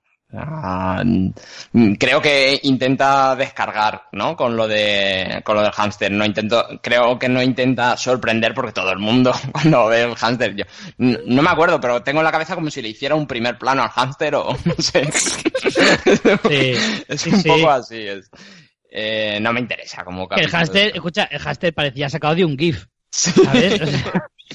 le faltaba parecía como, es que, joder es que te reirías del plano si no fuera porque te lo, te lo están contando en serio, ¿sabes? O sea, si fuera una parodia, lo, encajaría guay, pero el problema es que la serie se toma muy en serio el hecho de que, espera, espera, que el giro final es que un hámster es la prueba definitiva de este crimen. O sea, tiene mucha tela, ¿eh? Sí, sí, sí. Y además que estuve todo el tiempo buscando un cocodrilo y... sí, es otra. Creía que del estanque iba a salir un cocodrilo que era el que lo había visto. Yo creo que los títulos de este año han sido un poquito lo que tenía en el escritorio Charlie Brooker. Tendría ahí un cocodrilo de su hijo de juguete, un arcángel pues que tendría un poste en el que saliera eso, yo qué sé, pero son títulos un poco raros. Sí, sí. Sí, sí, a mí la verdad es que este es de los capítulos, es lo que tú dices, creo que es el que más desconectado del, del universo Black Mirror he visto hasta ahora. O sea, creo que es el más desconectado de toda la serie y no sabría decirte si es el peor en cuanto al el que menos me ha gustado, pero desde luego está bastante, bastante cerca. Pero que eh, cuando digo desconectado, quiero decir que esto me lo ponen como una película o un corto y bueno, está interesante, está entretenido, pero que, no tiene ese calado filosófico que no, no lo tiene, ni, ni tiene debate más allá de si se estaba chupando las pelotas o mirando el asesinato. Yo creo que eso es el máximo, el, máximo pozo de reflexión que podemos sacar, el del hámster. Hmm. Claro, es que cuando terminó el episodio, lo primero que se me ocurrió, yo lo estaba viendo con, con Aroa y, y me, claro, cada vez que terminamos de ver un episodio sin que te daba lugar a, hostia, y esto, qué fuerte, y hmm. esto tú qué piensas, y sí que hablaba, terminaba este y era como, oh vaya mierda, ponemos otro. Claro, sí, porque... Es que no, daba lugar a otro. todos los episodios son crítica al avance tecnológico y cómo nos puede afectar en sentido negativo. Pero yo al final de este episodio, lo, si hago mucho esfuerzo, lo que entiendo es que está criticando el, el exceso de cámaras y el exceso de control del gobierno sobre la gente, pero al final piensas, ¿quieres que controlen a la gente? Oye, pues mira, si está gente como está en la sociedad, pues sí que nos graben todo. Claro, eso es lo que digo un poco, que los mensajes se diluyen, en plan, eh, ¿al final estás a favor o de qué va esto, sabes? Claro.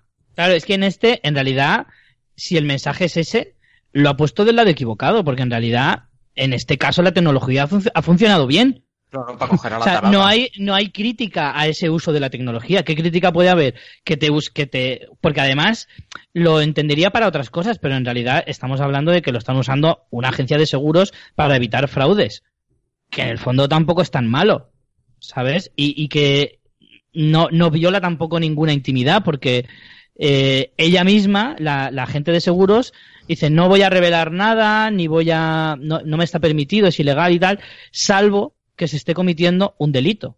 Al final está haciendo las mismas labores que podría hacer, yo que sé, un abogado, ¿sabes? O un cura. Entonces. Yo también he pensado en bueno, Sí, un cura. Sí, yo también lo he pensado, pero me parecía una chorrada decirlo. pero bueno, en el, en el sentido de que tampoco están haciendo un uso fraudulento de la intimidad. Lo usan en teoría legalmente. Sí, pero no es una legalmente rollo. El gobierno te, te, vigila y es legal porque lo dice el gobierno que te quiere tener vigilado. No, en este caso es solo con una justificación, que es eh, evitar el fraude. Hmm. Eso lo hicieron ya con las abejas, esa, esa crítica. Luego, no todo va a ser malo en el capítulo. Eh, a mí me hizo gracia el dentista ese que le hacía fotos al tío, al vecino, cuando estaba en pelotas y lo que le daba vergüenza era decir eso. Sí, sí, me pareció también muy, muy bueno, pero de todas formas también es como, además es que ya el inicio, el inicio del capítulo ya me pareció como, mm, ¿Sabes? el, atropellas a uno yendo borracho o drogado, lo que sea, y tienes que esconder el cadáver, y ese secreto te va a perseguir toda la vida. Es Fargo, es, es, la premisa de Fargo. La lías un poquito y eso se va haciendo sí, Fargo. Sí, sí. Pero Fargo, es, verdad que es muy Fargo, pegaría mucho para Fargo porque en el sentido de que Fargo no, no te cuenta una historia de, de, de, suspense, sino que te cuenta una historia dramática de unos personajes pintorescos. Mm, mm, entonces sí que encajaría si le das una vuelta al personaje de ella, que además es lo más soso que hay en el mundo. No me extraña que vivas ahí en el norte donde hace frío y la gente no sale a la calle para conocer a otra gente porque eres insoportable, niña. Tú también, ¿eh? Madre mía, qué personaje más rancio. Pero, pero, pero si le das una vuelta al personaje sí que te encaja en una, en una historia de, Fargo. Hmm. No sé, bueno, esto es lo, lo más. Eh, ya hemos hablado de los dos peores episodios de la temporada, ahora vamos a remontar un poquito. Bueno, Y- eh, esto es cuestionable. No, pero sí. no, pero sí.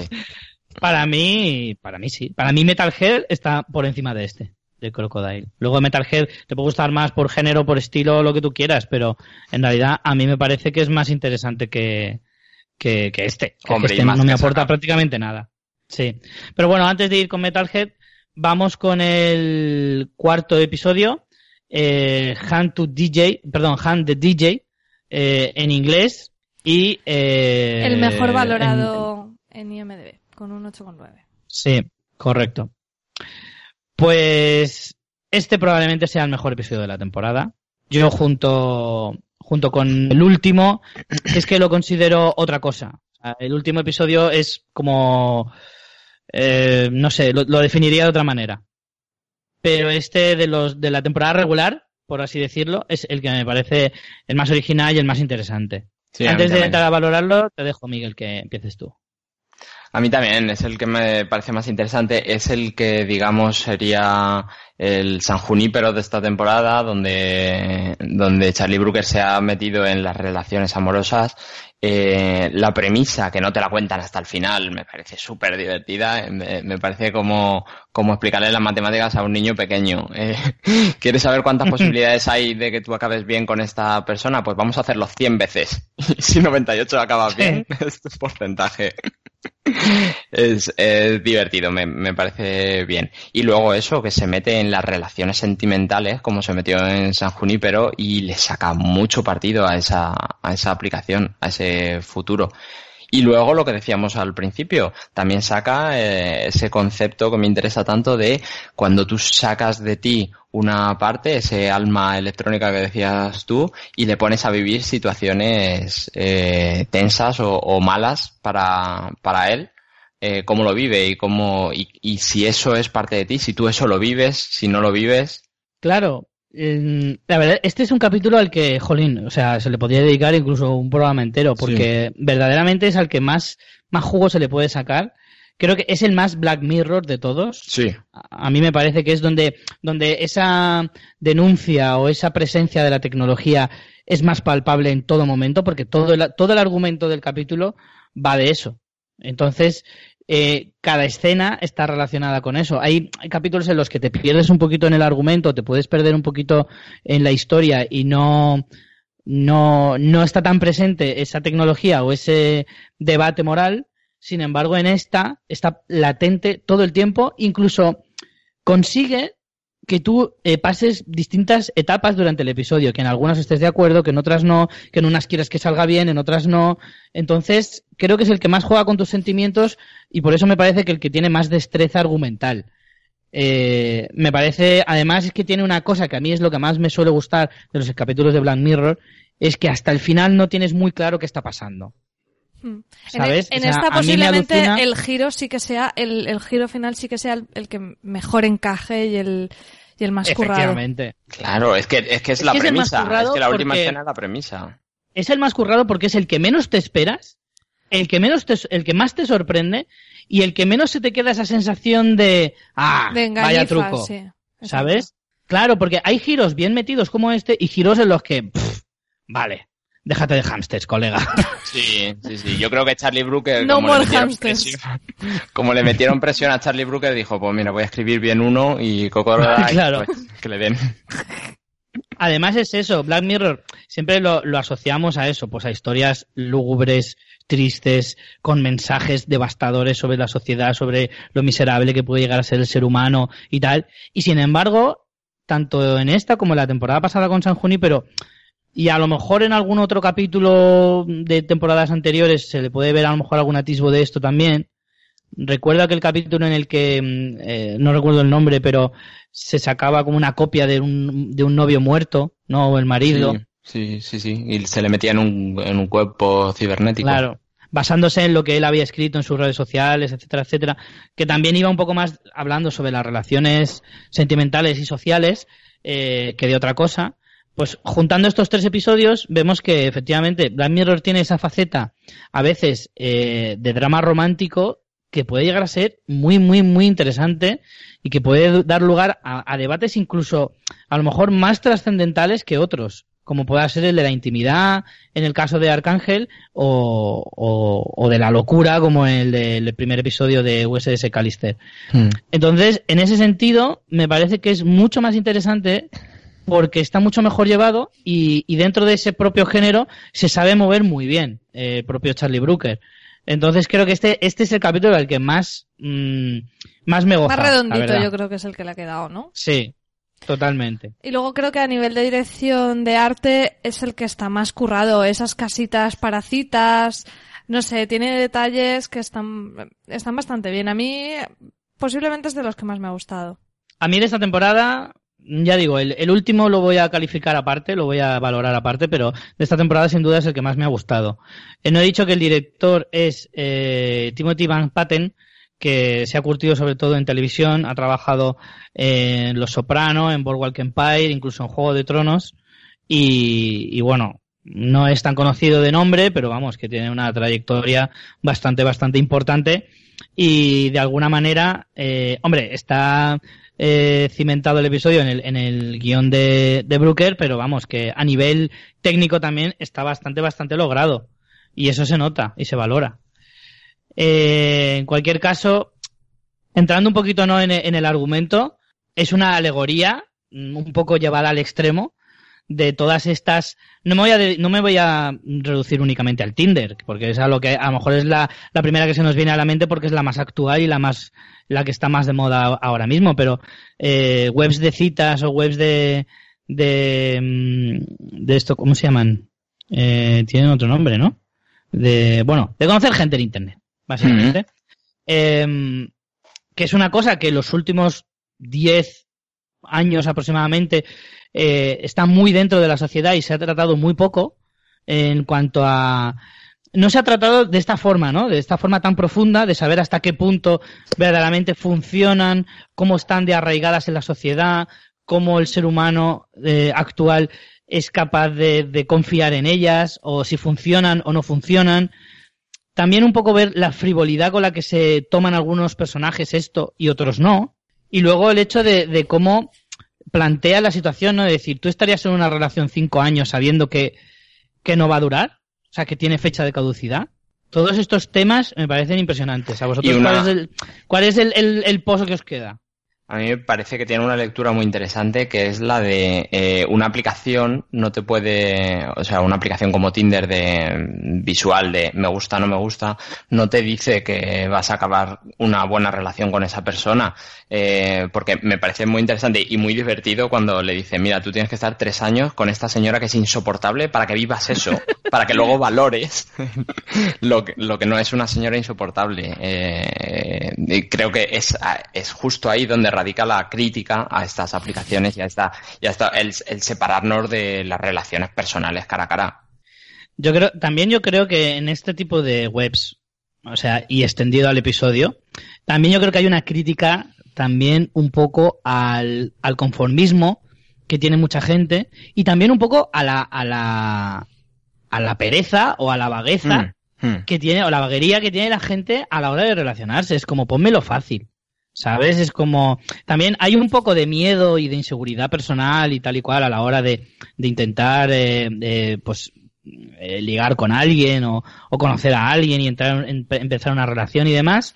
Y hace que esto, esto lo ponga un poco más fácil, pero luego también yo veo eh, un poco criticable a la sociedad, la gente que a veces es un poco como vaga, ¿no? Es como, no me quiero molestar en ir, salir a un bar o a conocer gente apuntándome a un curso de cocina o cosas así. No, sabes, cuando en internet lo tengo súper fácil, quedo con esta chica, mmm, si va bien igual follo y a lo mejor hasta me hago novio.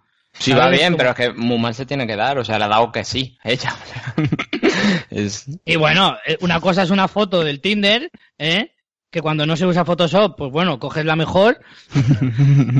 y otra cosa es luego verte en persona, que porque digas si entiende no significa que ya puedas ir con los calzoncillos bajados.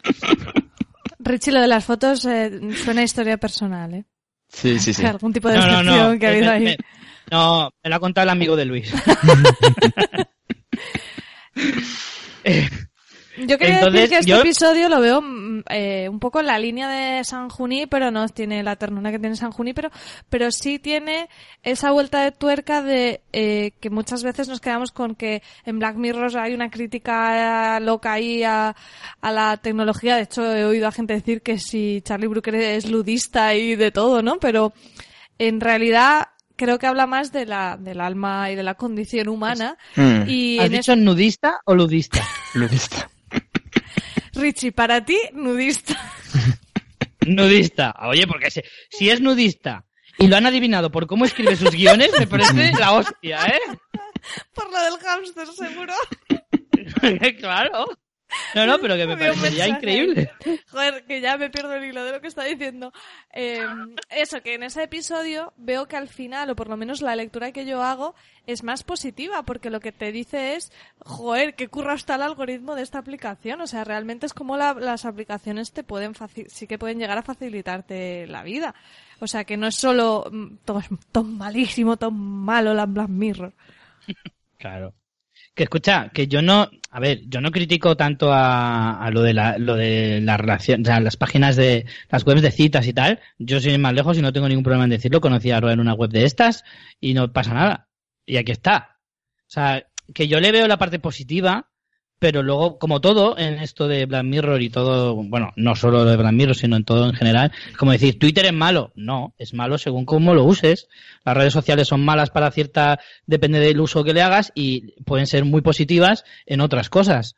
Al final es también un poco eh, el uso de cada uno. Y en esta, en esta, en este episodio, en el fondo, también lo, lo refleja un poco así. Eh, algunas de las parejas que ellos tienen, que sabes que no, no son compatibles, utilizan esto como en plan, pues bueno, es lo que hay y no me esfuerzo lo más mínimo porque total, esta aplicación ya me ha dicho lo que tengo que hacer. ¿Para qué me voy a molestar? Pues es un poco reflejo un poco de la sociedad también de cómo se toma este tipo de cosas. Y yo creo, estabas diciendo que, que la serie, que este capítulo no es, no es tierno. A lo mejor no es tierno, pero sí es entrañable. ¿No? A lo mejor es un, como un grado menos de ternura, pero aún así a mí me parece un capítulo muy bonito, que al final te habla un poco de la compatibilidad de las personas, que al final es lo más importante para que te vaya bien con alguien. Sí, o sea, he Y- dicho que no es tanto como San Juní, pero que era como No, un no, mogollón, sí, no, pero sí, sí, estoy sí, de acuerdo. bastante. Estoy de acuerdo en que no es tan tierno, pero sí es entrañable. Es como a lo mejor pues un escalón por debajo, pero eh, en nivel de ternura, pero es eh, igualmente pues es bonito y, y tiene su punto de, de, de romántico y demás. Y luego por otro lado destacaría el hecho de que estás en un el, ambiente en el que se encuentran y que tú no sabes nada. O sea, ¿por qué están ahí? ¿Son Mm. ricos? ¿Han pagado por estar ahí? ¿Están obligados? ¿No hay nada más allá de ese muro gigante que nunca sabemos de dónde narices sale hasta el final? Además O sea- que no, no, yo decía, pero esta gente no trabaja, no tienen algo que hacer, están todo Claro. el día o chingando en la cabaña o llevándose mal con la que le han puesto. Y cinco años, además. es- Te tiras ahí. Por favor, qué agobio. Luego hay otra lectura que a mí también me interesó mucho que es eh, cómo afecta la predisposición con la que tú vayas a una relación a- al futuro de esa relación. Cómo eh, el tío deja de, perder, de tener interés cuando le da el botón y ve que le quedan X días, X semanas, X meses y cómo eh, es verdad que la gente va predispuesta a, esto va a ser para toda la vida o si no vas predispuesto a que va a ser para toda la vida afecta a cómo lleves la relación y a cómo, y a cómo va a acabar. Claro, porque al final, como Es digo, un poco es una la profecía cuestión- autocumplida, ¿no? Claro. Claro, y, y es un poco también el hecho de, de, de, de la compatibilidad de, de- de las parejas. Quiero decir, tú si no piensas que, si tú piensas que, eres, mm, tu, que tu relación con tu pareja va a ser para toda la vida y la otra persona no, coño, por pura matemática, evidentemente esa relación eh, no va al mismo ritmo. No, Que a lo no, mejor luego además, se pueden encontrar, y ¿sabes? además Porque que a lo mejor además te, te hace sentir que si, si tú le das al botón y sabes que no es para toda la vida, te hace sentir que estás perdiendo el tiempo. ¿Qué estás Claro. haciendo aquí? Pero que también es otra, pero eso es una lectura que se puede ver de muchas maneras. Es decir, el hecho de que no vaya a durar para toda la vida no significa que no fuera una buena relación importante en tu vida. De hecho, la serie lo que te dice es eso, que tienes que tener relaciones muy malas para saber cuál es la buena. Claro, ese No, pero aprendizaje. a mí me hacía mucho mensaje. pensar en esa frase que no sé quién dijo, pero que a mí siempre me ha hecho mucha gracia de el amor es eterno mientras dura, ¿no? Y es que tú no puedes estar viviendo una, una, rela- una relación, no me refiero a un rollo, sino una relación, tú tienes que apostar porque es la persona de tu vida, porque si no pierde el sentido, deja de ser como amor. O sea, entonces me, me gusta muchísimo esa frase del amor es eterno mientras dura, porque es así. O sea, tienes que vivirlo como si fuera el eterno y el definitivo. Si tú ya sabes que no, es imposible que lo vivas con esa, con, con esa pasión o con esa, con ese sentimiento. De hecho, la, la, aplicación no explota, el capítulo no explota que la aplicación te dijera que es para toda la vida, porque a ningún usuario de la aplicación le dice que es para toda la vida. Eh, el máximo No, que que dice cuando es te dicen- probarles. Claro, probarles cuando. No, eh, pero con eso sí que te dicen cuando es, Se lo toda la vida es cuando te vas de allí. Claro, pero te- No, pero tú claro, lo ves pero te como de otros, pero tú Eso eso, es. es una realidad que te están construyendo, claro. con la pareja con la que tú quieres estar, nunca te van a decir que es para toda la vida, porque la prueba Claro. es qué harías tú para conseguir eso, para, para destruir esa aplicación, destruir esa profecía. Además, luego hay una, una lectura más a todo este Realmente es capítulo. muy bonito, ¿eh? ahora que lo estamos hablando es más bonito de lo que sí que es muy Sí, bonito. sí, sí.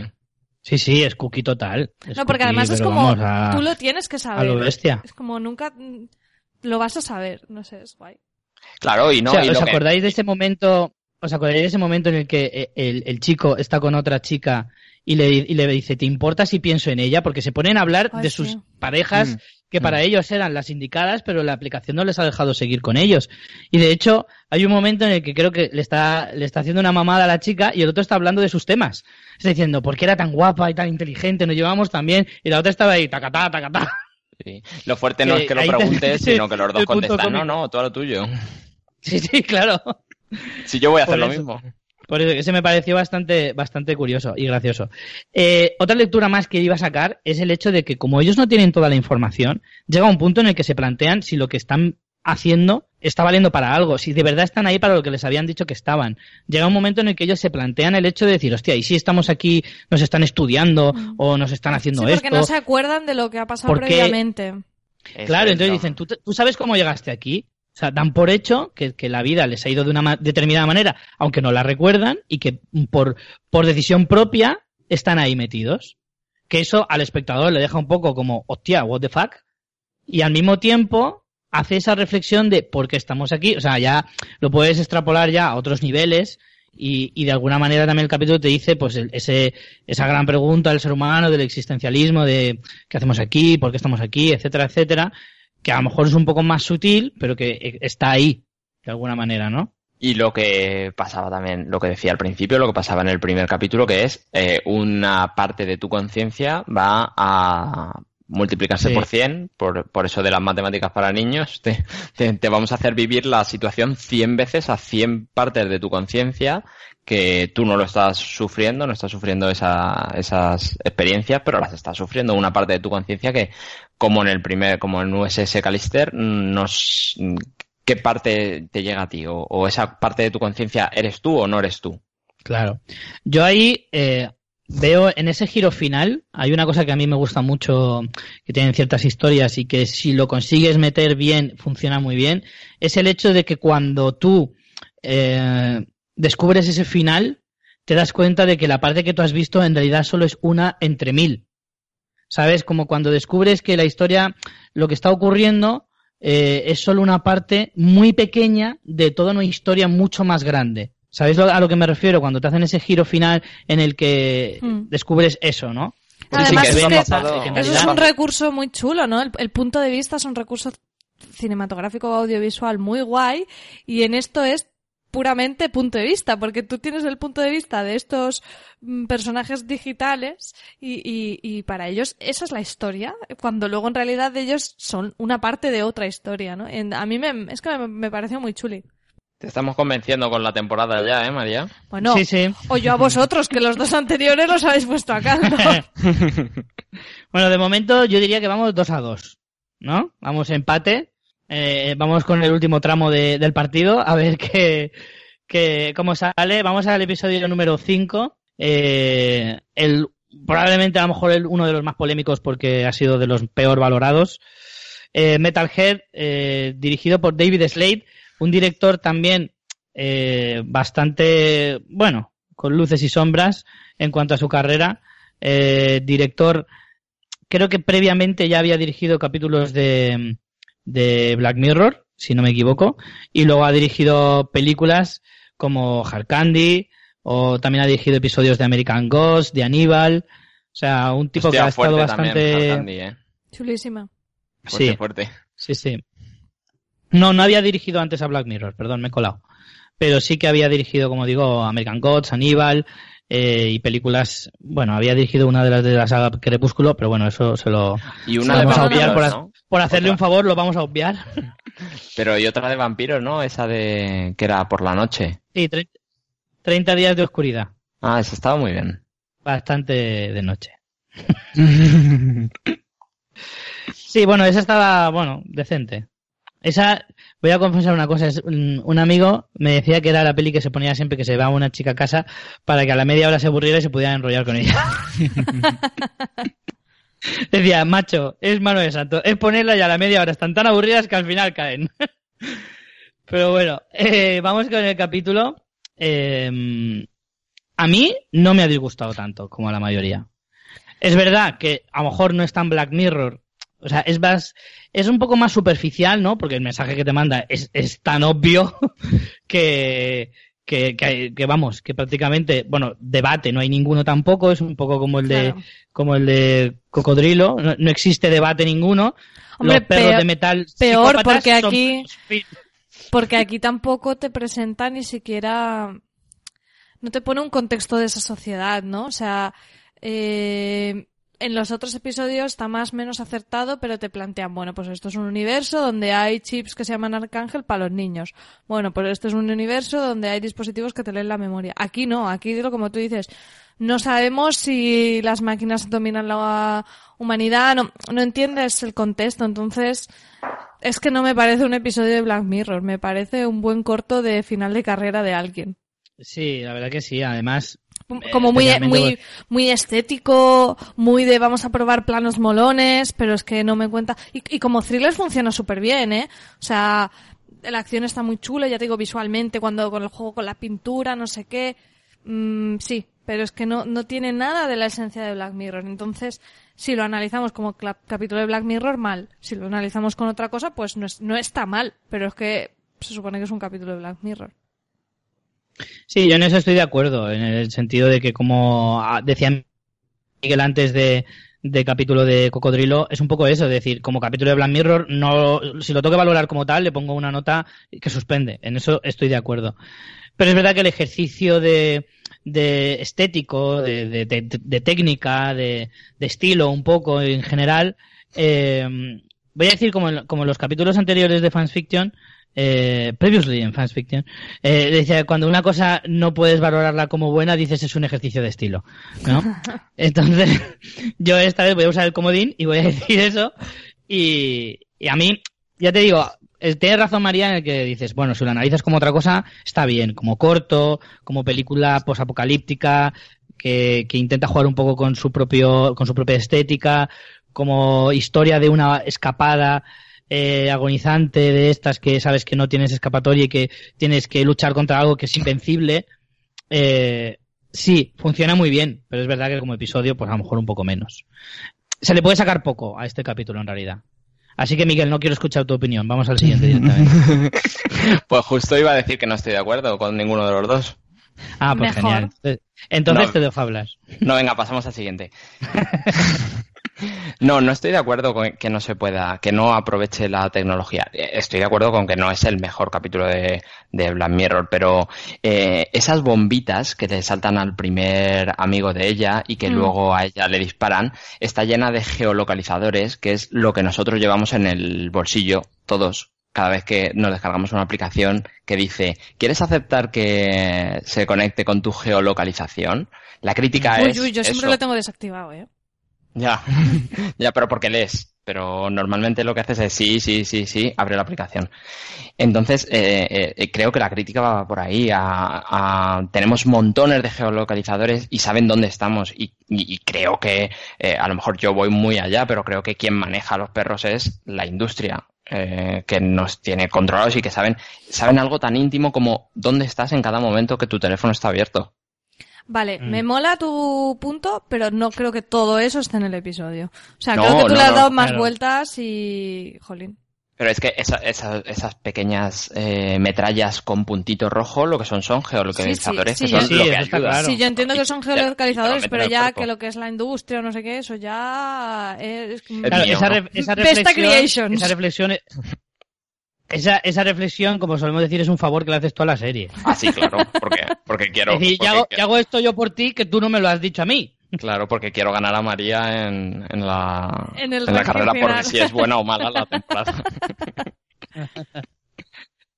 No, pero sí que es verdad que la reflexión está bien, pero es cierto que, que, el capítulo no te transmite eso. De hecho, es el capítulo más corto de la temporada, con solo 41 minutos, y yo es verdad que habría agradecido a lo mejor 5 o 6 minutos más de que me contaras efectivamente quién maneja esos robots.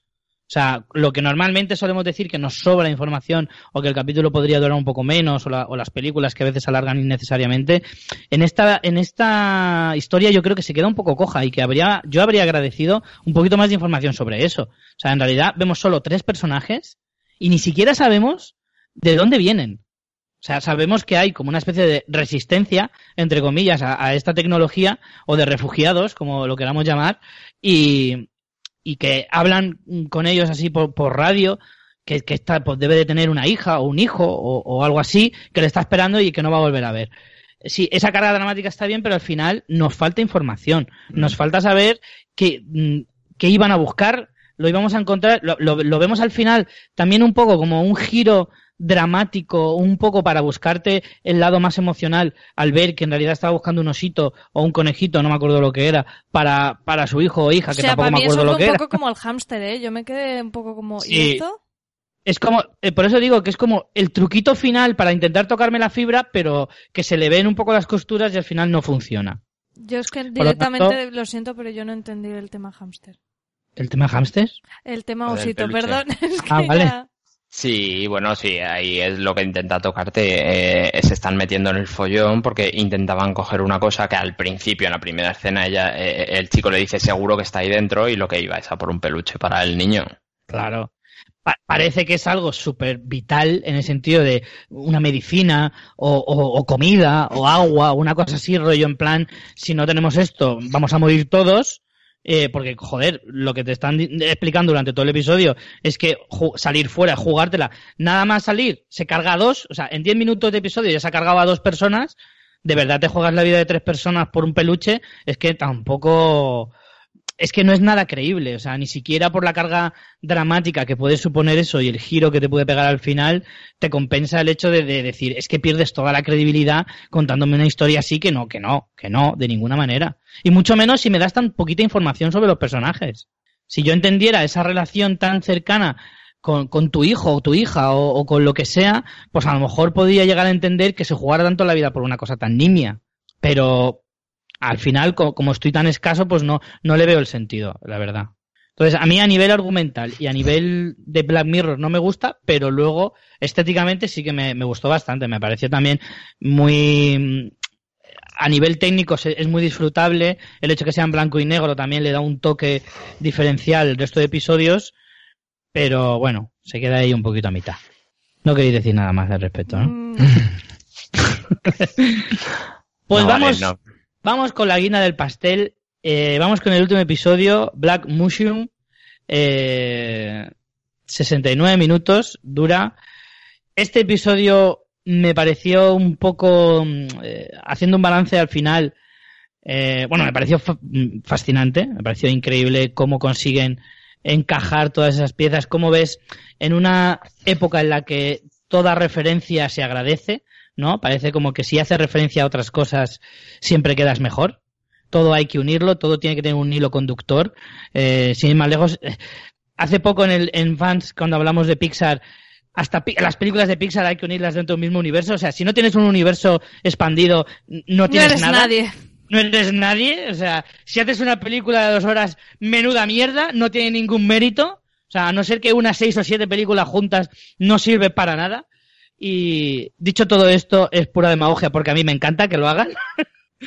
a mí este capítulo me ha flipado, me ha encantado cómo han unido todas esas historias y, y he visto como, no sé, mm, es verdad que como todo el hilo conductor de toda la temporada es eh, la transferencia de conciencia, en este capítulo pues lo, lo, lo elevan a la máxima, a la máxima expresión y, y luego cogen tres historias independientes que parecen como que no les daban suficiente como para como para historias completas y la han metido en este capítulo, ¿no?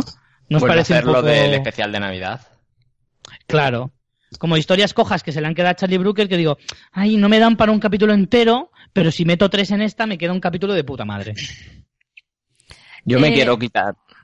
Di María. No, eh, que iba a decir que justo en Fuera de Series, mi compi Valen hizo un artículo eh, sobre algo que todavía no había, que supongo que se dio cuenta ella, pero que no lo había confirmado Charlie Brooker y posteriormente lo confirmó, y es que todos los episodios de Black Mirror sí se desarrollan en el mismo universo y se sabe por la de Black Museum, pero hay más detalles que, que te lo indican.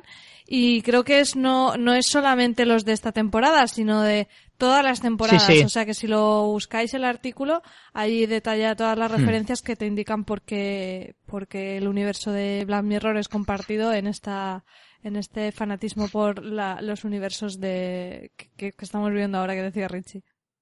Yo es que de hecho inmediatamente después de acabar el episodio eh, de hecho, terminamos de verlo tan tarde que me tuve que esperar al día siguiente para leerme el artículo. Lo encontré en el momento, pero me lo guardé para leerlo al día siguiente porque era largo. Porque inmediatamente después de ver el episodio fui corriendo a ver eh, todas esas referencias, a ver cuáles había pillado yo, cuáles se me habían escapado, porque veía que efectivamente eh, había mucha relación y de hecho, viendo el capítulo, yo me había dado cuenta de que sí que había referencia a otros episodios, mm. no solo de esta temporada. Bueno, hay algunos ejemplos clarísimos. Yo me en US Callister que la, que la secretaria está con la aplicación de, está, cuando él está pasando, que es cuando te presentan al personaje, eh, que tú dices, será un Mindundi, porque le dice, no, nada, pues tienes que renovar el pase, no sé qué, y luego ves que es el jefe y flipas.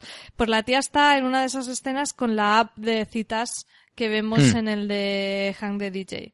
Sí, pero también hay referencias a capítulos de otras temporadas en este episodio que son súper evidentes. De hecho, en una de las historias en las que está el chico negro que tiene a la mujer dentro de la cabeza, hay un momento en el que está leyendo un cómic sobre el segundo episodio de la primera temporada, que era el de 15 millones de méritos. Y contaba la historia tal cual.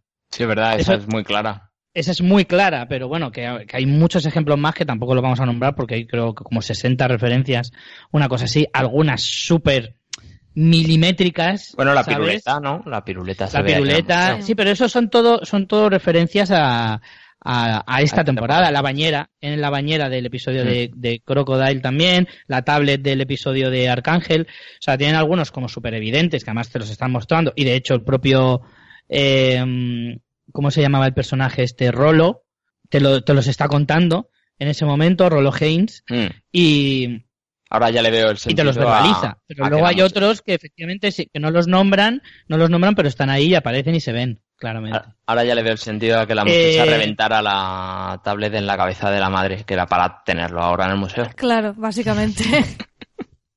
Porque era la única justificación. mucho mejor que, entera. No, y porque si no, no es un crimen, cabeza.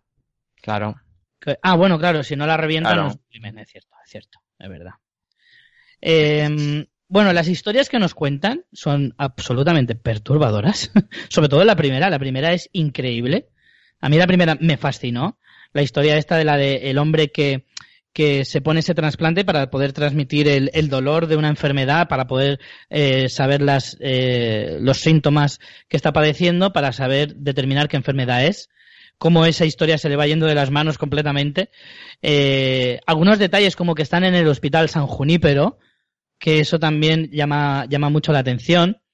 Eh, esa primera historia a mí me parece impresionante.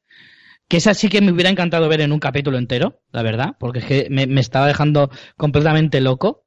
Y, y o sea, es que me pareció absolutamente fascinante en todos los sentidos. O sea, será porque a lo mejor es la más sórdida de todas y la más oscura, pero a mí me fascinó. ¿A vosotros qué os pareció? María. Eh, no sé, no sé si me angustió casi tanto como lo de la cara sin respiración de USS Callister, la verdad. Muy horrible. Horrible positivamente. Horrible positivamente. Sí, o sea, que me gustó. un concepto difícil de asimilar. me gustó cómo estaba hecho, vaya.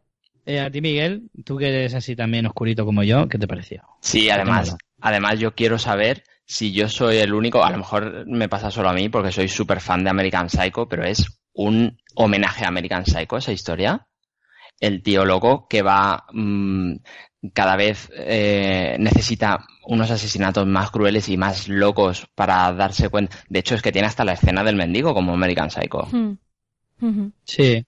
Hombre, Sí, y, quizás ser, ¿eh? sea de las escenas y de los esto más desagradables, ¿no? O sea, Black Mirror no es no, No es es tan- así gore, pero en esta es que es uff, pero pero mola, mola mucho. Buah, pero es que además es, es, es muy gráfica en cuanto al maquillaje. eh, el momento antes de salir con el mendigo que está en casa arrancándose cosas de la Los Ay, dientes. horror, horror. los dientes. dientes y Solo de acordarme ya O se sea, me eriza la piel. Uf. Y, y a mí la historia me parece fascinante de cómo eso se te va metiendo en la cabeza, de cómo eso se te va, eh, como también a mí me gusta mucho este capítulo porque son historias como narradas. No, no te están Mm. contando la historia tal cual, sino que te lo está narrando este Sí. narrador improvisado que, que como que lo vive todo muy de Como- cerca, que además te están contando, efectivamente, te están contando una historia detrás que tú no estás viendo todavía. Que te están contando pinceladas, te están dando pistas, tú no lo sabes, te están dando piezas de un puzzle que en tu cabeza se están montando y tú no te estás dando ni cuenta. A mí es que este capítulo me parece increíble, o sea, un ejercicio de cinematográfico o televisivo eh, espectacular en el sentido de cómo va construyendo una historia sobre otra historia eh, y que poco a poco tú estás llegando a un desenlace y no te estás dando ni cuenta de lo que está pasando. Mira, Entonces, aquí- ese me parece una maestría impresionante, sinceramente. Eh, a mí en este episodio hablábamos antes en el de Cocodrile y en algún otro caso hemos hablado de la veracidad, ¿no? De la credibilidad que tienen las historias. Y en este, que las historias son mucho más locas, sí me encaja, precisamente por lo que estás diciendo tú, Richie, de que son historias contadas, que este eh, ser extraño del museo parece que las puede incluso estar adornando y, y en- Hmm. es como una pieza muy única que dentro de Black Mirror sí me gusta porque, porque es como que tiene sentido en un episodio a lo mejor darle una vuelta de tuerca y mostrarte esta, estos mini relatos, eh, pues eso, pues, pues más gore, más desagradable, más fantasioso, porque por ejemplo el de, bueno, el- no, no es tan fantasioso, encaja mucho en Black Mirror el del oso de peluche y la traslación de la conciencia, bueno, pero Mm. que, que aunque sean a lo mejor un poco mm, más loquitos, dentro de esto me, me encajan. En cambio, en Cocodrile eh, lo que hago es que no me creo nada. A lo mejor Cocodrile, resumido, dentro de este relato, que al final lo que está haciendo este hombre es contar relatos de terror, sí me hubiera encajado más. Claro, porque es que es lo que, lo que yo decía antes de Crocodile. El problema es que si te tomas en serio que el hámster es el testigo, Claro. el testigo Claro. potencial de tu investigación, si tú te tomas en serio eso, pues entonces rozas el ridículo. Sin embargo, aquí no. Es lo que tú dices, las historias son incluso más locas que un hámster testifique contra ti. son más locas, pero claro, como te lo cuentan, como un teatrillo, ¿sabes? Como, como muy adornado todo, y además es que el propio personaje de, de Haynes, del Rolo Haynes, te lo cuenta así. O sea, Claro, y, además además es es que, juegan con eso en la escena que el, el personaje de la chica eh, le dice, bueno, eso no pasó como lo acabas de contar, ¿verdad? Y dijo, bueno, vale, a lo mejor me he tomado alguna licencia, Ah. pero no me digas que la historia no mejora. O sea, eh, juegan con eso además. Entonces, si, si tú le, le das eso, aunque le restes credibilidad, sigue encajándote muy bien la historia. ¿Qué ibas a decir, Miguel? Eso que el tío te está vendiendo su museo, o sea, que te encaja que el, que el tío esté adornándolo y por eso lo que dice María no te, no te encaja tan loco, loco lo de la primera o lo de la segunda, que dice María que lo pasó mal en la primera, yo lo pasé peor en la segunda. la sí. muchacha metida en un mono. Sí, sí, sí. Eso la he, he dicho osito, pero era un monete. Que menos mal que la otra se lo lleva y creo que es el sentimiento mayor de mayor alivio cuando se lleva el monete en el coche este. ¿eh? Sí. Porque de verdad que. Yo lo que os decía con lo del, con lo del el capítulo de USS Callister, para mí la peor condena de este mundo es que me aburra la- toda la eternidad metido en un oso que no puedes hacer absolutamente nada No, en una vitrina. Por el amor de Dios, Y mátame es que- ya. Y encima la, la novia del otro y el otro que, que, que, para darle una paliza a los dos. Madre mía, el egoísmo total. De me, me he cansado. Pero que hay una cosa peor que aburrirse, Richie, que es te meten en un mono a ver cómo tu marido está viviendo otra vida con una señora que te zarandea y ves Sí. a tu hijo y no le puedes decir nada. Exacto. De hecho, tu hijo al final hasta te repudia, ¿no? Porque se ve esa imagen en la que se, se va con el oso y al final se cansa del oso y lo tira. Y vemos esa imagen un poco así como como, como extraña, ¿no? De ver al oso ahí tirado, que puede resultar hasta cómica en cierto modo, si no fuera tan terrible. además es que no tampoco, como dice el del museo, tampoco le pueden matar. O sea, ya es ilegal meterles en esta conciencia tan limitada porque solo puede expresar dos emociones y ahora lo han mejorado y podían seis o algo así, que sigue siendo terrorífico, o cuatro, no sé qué decían. Y, pero tampoco le pueden matar porque, porque eliminarla tampoco sería justo. Total, que la pobre mujer esta se ha quedado ahí en el limbo legal y es como e, el horror máximo, sí, sí. O sea, si a mí me pareció horrible la historia del, del yonki del dolor, mm, esa me pareció horrible como, como decía igual Miguel, ¿no? Como más visual y está emocionalmente de lo más duro, sí. Y luego una lectura un poco cómica una lectura un poco cómica que es la de eh, ¿de verdad quieres tener a tu mujer de por vida dentro de tu cabeza? Escucha, yo no pude evitar, yo no pude Ponme evitar un del capítulo, viéndolo con Aroa, me decía, ¿tú me meterías en la cabeza y yo no me hagas esa pregunta, no me hagas esa pregunta, ni de coña, vamos. Pero si ya me das el coñazo con que recoja, con que recoja la casa estando aquí, si estás en mi cabeza ya ni te cuento. Yo creo que nadie podría aguantar tener a nadie en su cabeza, o sea, es que es horroroso. Luego, viendo, según se desarrollaba el capítulo, ella al final me dio la razón y me dijo, es verdad, yo tampoco querría estar dentro de la cabeza tuya ni, ni, ni a ti dentro de la mía. No, y además es que cada vez se va haciendo más perverso, ¿no? Porque lo de que la ponga en pausa y pasan meses, le dice, hostia, es Halloween, ¿cómo puede ser Halloween? Y uff, es muy duro. Sí, sí, sí. No, no, la verdad es que la lectura, la lectura es, es tremenda. Es, decir, que cómo, cómo, cómo asimilas tú el paso del tiempo de esa manera. O sea, ¿cómo, ¿cómo serías capaz de asimilar que para ti ha pasado un minuto y en el mundo real ah, igual han pasado seis meses? O sea, y ves a tu hijo que te has perdido seis meses de su vida. Que es cierto que tú piensas, siempre está la coletilla esa de pensar, bueno, es que la alternativa era morirte. Es esto o nada. Pero coño, si luego ves el desenlace final que acabas dentro de un osito de peluche, pues mira, prefiero la nada. ¿Qué quieres que te diga? Claro, pero vamos otra vez a lo que hablábamos en, el anterior podcast cuando hablábamos de la primera temporada. Eso es eh, bueno para un ateo que entiende que cuando se muere viene la nada, pero un católico mm, prefiere estar en el cielo que le han vendido que metido bueno, pero es que yo creo que esta serie es muy un signo de, estos tiempos ateos en los que a lo mejor esto en otro momento no hubiera ni siquiera funcionado esta serie, pero ahora eh, tiene esa reflexión, como tú dices, Miguel, que te interesa tanto de la religión y a falta de una religión, pues necesitamos la tecnología que nos supla con, con estas traslaciones de conciencia creepy. Claro, pero no, pero me encanta que, que por ejemplo, Richie automáticamente ha, ha, dado por hecho que la alternativa a eso era la nada. Porque te han metido en un universo tan ateo que es que la alternativa a estar en un mono es la nada. Claro, es que yo yo con mi, con mi cultura y mi forma de pensar y mi propia opinión respecto al mundo, creo que después de la muerte no hay nada. en mi opinión, claro, a lo mejor hay otras personas que pensarán diferente, pero eh, además es que yo creo que la serie también te transmite eso. Claro, es, en realidad te transmite eso, es tienes esta forma de otra vida o, nada. De hecho, si tú analizas el resto de la serie, como por ejemplo San Junípero, San Junípero es o nosotros intercedemos, el ser humano intercede en lo que hay más allá de la muerte, o, en la nada. Claro. claro, o sea, San Junipero te transmite eso, es o haces esto que te lo permite la tecnología porque el ser humano lo ha inventado, o sea, yo, el ser humano, ha inventado la otra vida, porque si no la invento yo, no existe. Ese es el mensaje que yo recibo de Black Mirror. Por eso mi primer pensamiento es decir, o el osito o nada. Pero en San pero ya decíamos que eh, la chica, la, la, que no es negra, la que, la que llega después, eh, al final decide volver a, la vida y no quedarse ahí porque ella sí creía que iba a volver con su marido cuando muriese. Sí, pero dentro hipotético. ¿no? Sí, sí, en San pero digo. Claro. Es un cielo, pero es un cielo creado por nosotros, no por Dios. Eso es. O sea, el cielo de San pero o esta vida tras la muerte la, ha creado el hombre, no la ha creado, no la ha creado Dios. Por eso es verdad que es un universo ateo. Es un, mensaje religioso muy fuerte el que manda. Sí, sí, totalmente. O antirreligioso, hmm. mejor dicho. También es verdad que hay muchas historias actuales que hablan de que la nueva religión es la tecnología, por ejemplo.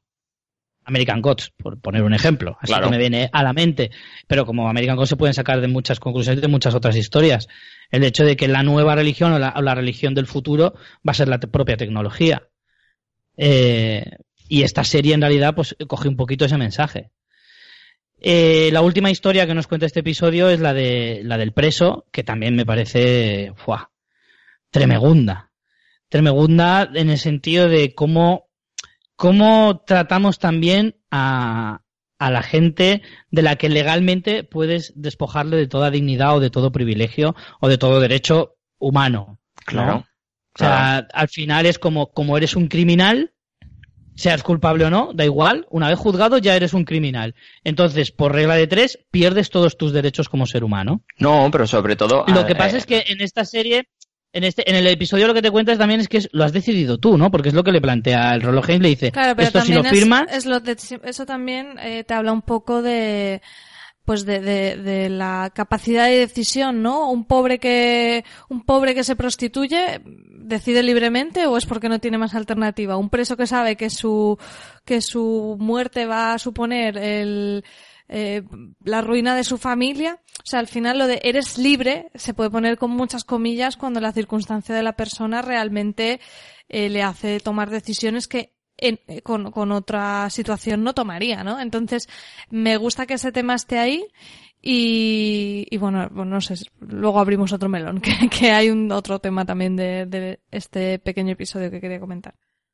Sobre, sobre este chico. Sí, sí, sobre el, bueno, si queréis lo comento, que creo que en este episodio, en esta microhistoria ya se lleva al punto máximo de la, per- de la, per- de la perversión, lo que hablábamos de la conciencia, mm, como de las conciencias derivadas con los souvenirs estos de, sí, del- Sí, de los llaveros en el momento de, de la muerte, que es como ya llega a ser hasta cómico por, por la vuelta tan atroz que le da y que lo convierta en eso en un souvenir de, de, de eterna tortura. Sí, es verdad. De- Es y también el, el nivel de, de- de retorcido que puede llegar a ser. Realmente, la, la historia también acaba. Es verdad que es verdad lo que tú dices de que podía llegar a ser cómico si no fuera tan tan escabrosamente retorcido. Sabes que, que, eh, he visto yo otra lectura también que, que ya os dije que le veo a Charlie Brooker en otros episodios, que es más hacia, más que hacia el futuro, hacia el pasado, porque creo que el holograma de este señor que ha muerto es lo que eran los negros en Estados Unidos o lo que eran los judíos en la Alemania nazi o las mujeres en, en, el, en la cultura árabe o, o musulmana, que es mm, como no son personas, como realmente no son personas, Sí. mm, podemos hacer lo que queramos con él. Podemos hacerlo que sea un entretenimiento o una diversión para los que realmente sí somos personas. Sí, no, es una, vamos, es una lectura totalmente lógica. Yo también, también lo vi así y, y me gustó eso, que, que como dices, no es solo, lo veo más Black Mirror, más puramente Black Mirror, por lo que hablamos de con una conexión más fuerte con nuestra realidad, no tan una fantasía lejana como a lo mejor la de Metalhead, ¿no? Que está más des- Mm. descontextualizada y tal, y, y que puede estar bien como relato, pero que creo que lo que tiene potente Black Mirror es cuando nos hace reflexionar sobre nuestra propia realidad y en este caso con, con esa con esa lectura que comentabas, eh, vamos, lo, lo veo muy muy claro. Yo creo que a lo mejor ni siquiera hace falta irte al pasado. O sea, hoy en día todavía Sí, hay culturas en las que Ciudadanos de eh, primera y hay, gente hay de personas a-. Ah, no, no, claro, cuando Eso, digo la- las mujeres en el mundo árabe o musulmán, me estoy refiriendo al, al presente y al futuro, además.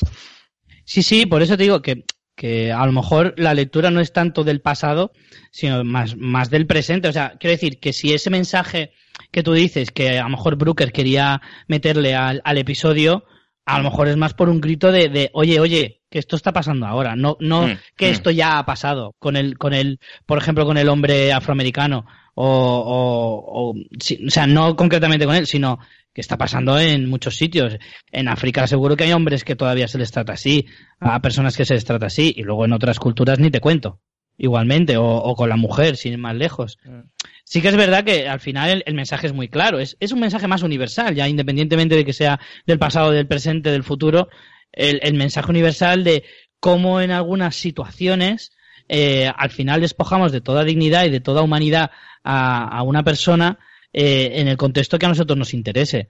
En este caso eh, es el Rolo Haynes que aprovecha la situación de lo que decía un poco María, de decir, sí, lo decides tú, pero bajo una presión enorme que es que tu familia se va a quedar ahí eh, después de que a ti te hayan eh, condenado. Entonces, al final, es una manera de, es un grito de decir cuidadito con cómo tratamos a las personas a veces, independientemente de lo que hayan hecho o hayan dejado de hacer. Entonces sí, que veo yo también esa, esa lectura y en realidad eh, yo quería también ir un poco a eso al ver un poco hasta dónde puede llegar eh, el ser humano también en el personaje de Rolo, que es verdad que está muy exagerado y, muy llevado un poco a la caricatura eh, de cómo llegaba a un punto ya pero que tampoco está tan desligado de la realidad. A mí, de hecho, cuando más me convenció de que el tío era verdaderamente un perturbado y me lo creí, fue cuando empezó a, a, a venderle en exclusiva a la gente muy rica el que pudiera ir, pagar un dinero muy alto por hacerle sufrir de más al, al holograma. ¿Sabéis lo que os digo? Hay un momento casi al final que explica, y ya cuando veía que la gente se cansaba de verle ahí nada más, empecé a, contratar, claro, empecé a contactar con gente muy rica que estaba muy interesada en el dolor de, la gente, del ser mm. humano y demás, y pagaba grandes cantidades y tal. Cuando llega a ese punto tan extremo, es precisamente cuando más me lo creo. ¿Sabes? Cuando ya veo que de verdad, porque verdaderamente la recompensa ya es muy grande y ahí ves de, de pleno la perversión del personaje ya cuando dices ya no hay vuelta atrás. O sea, ya aquí te has convertido en un verdadero hijo de puta.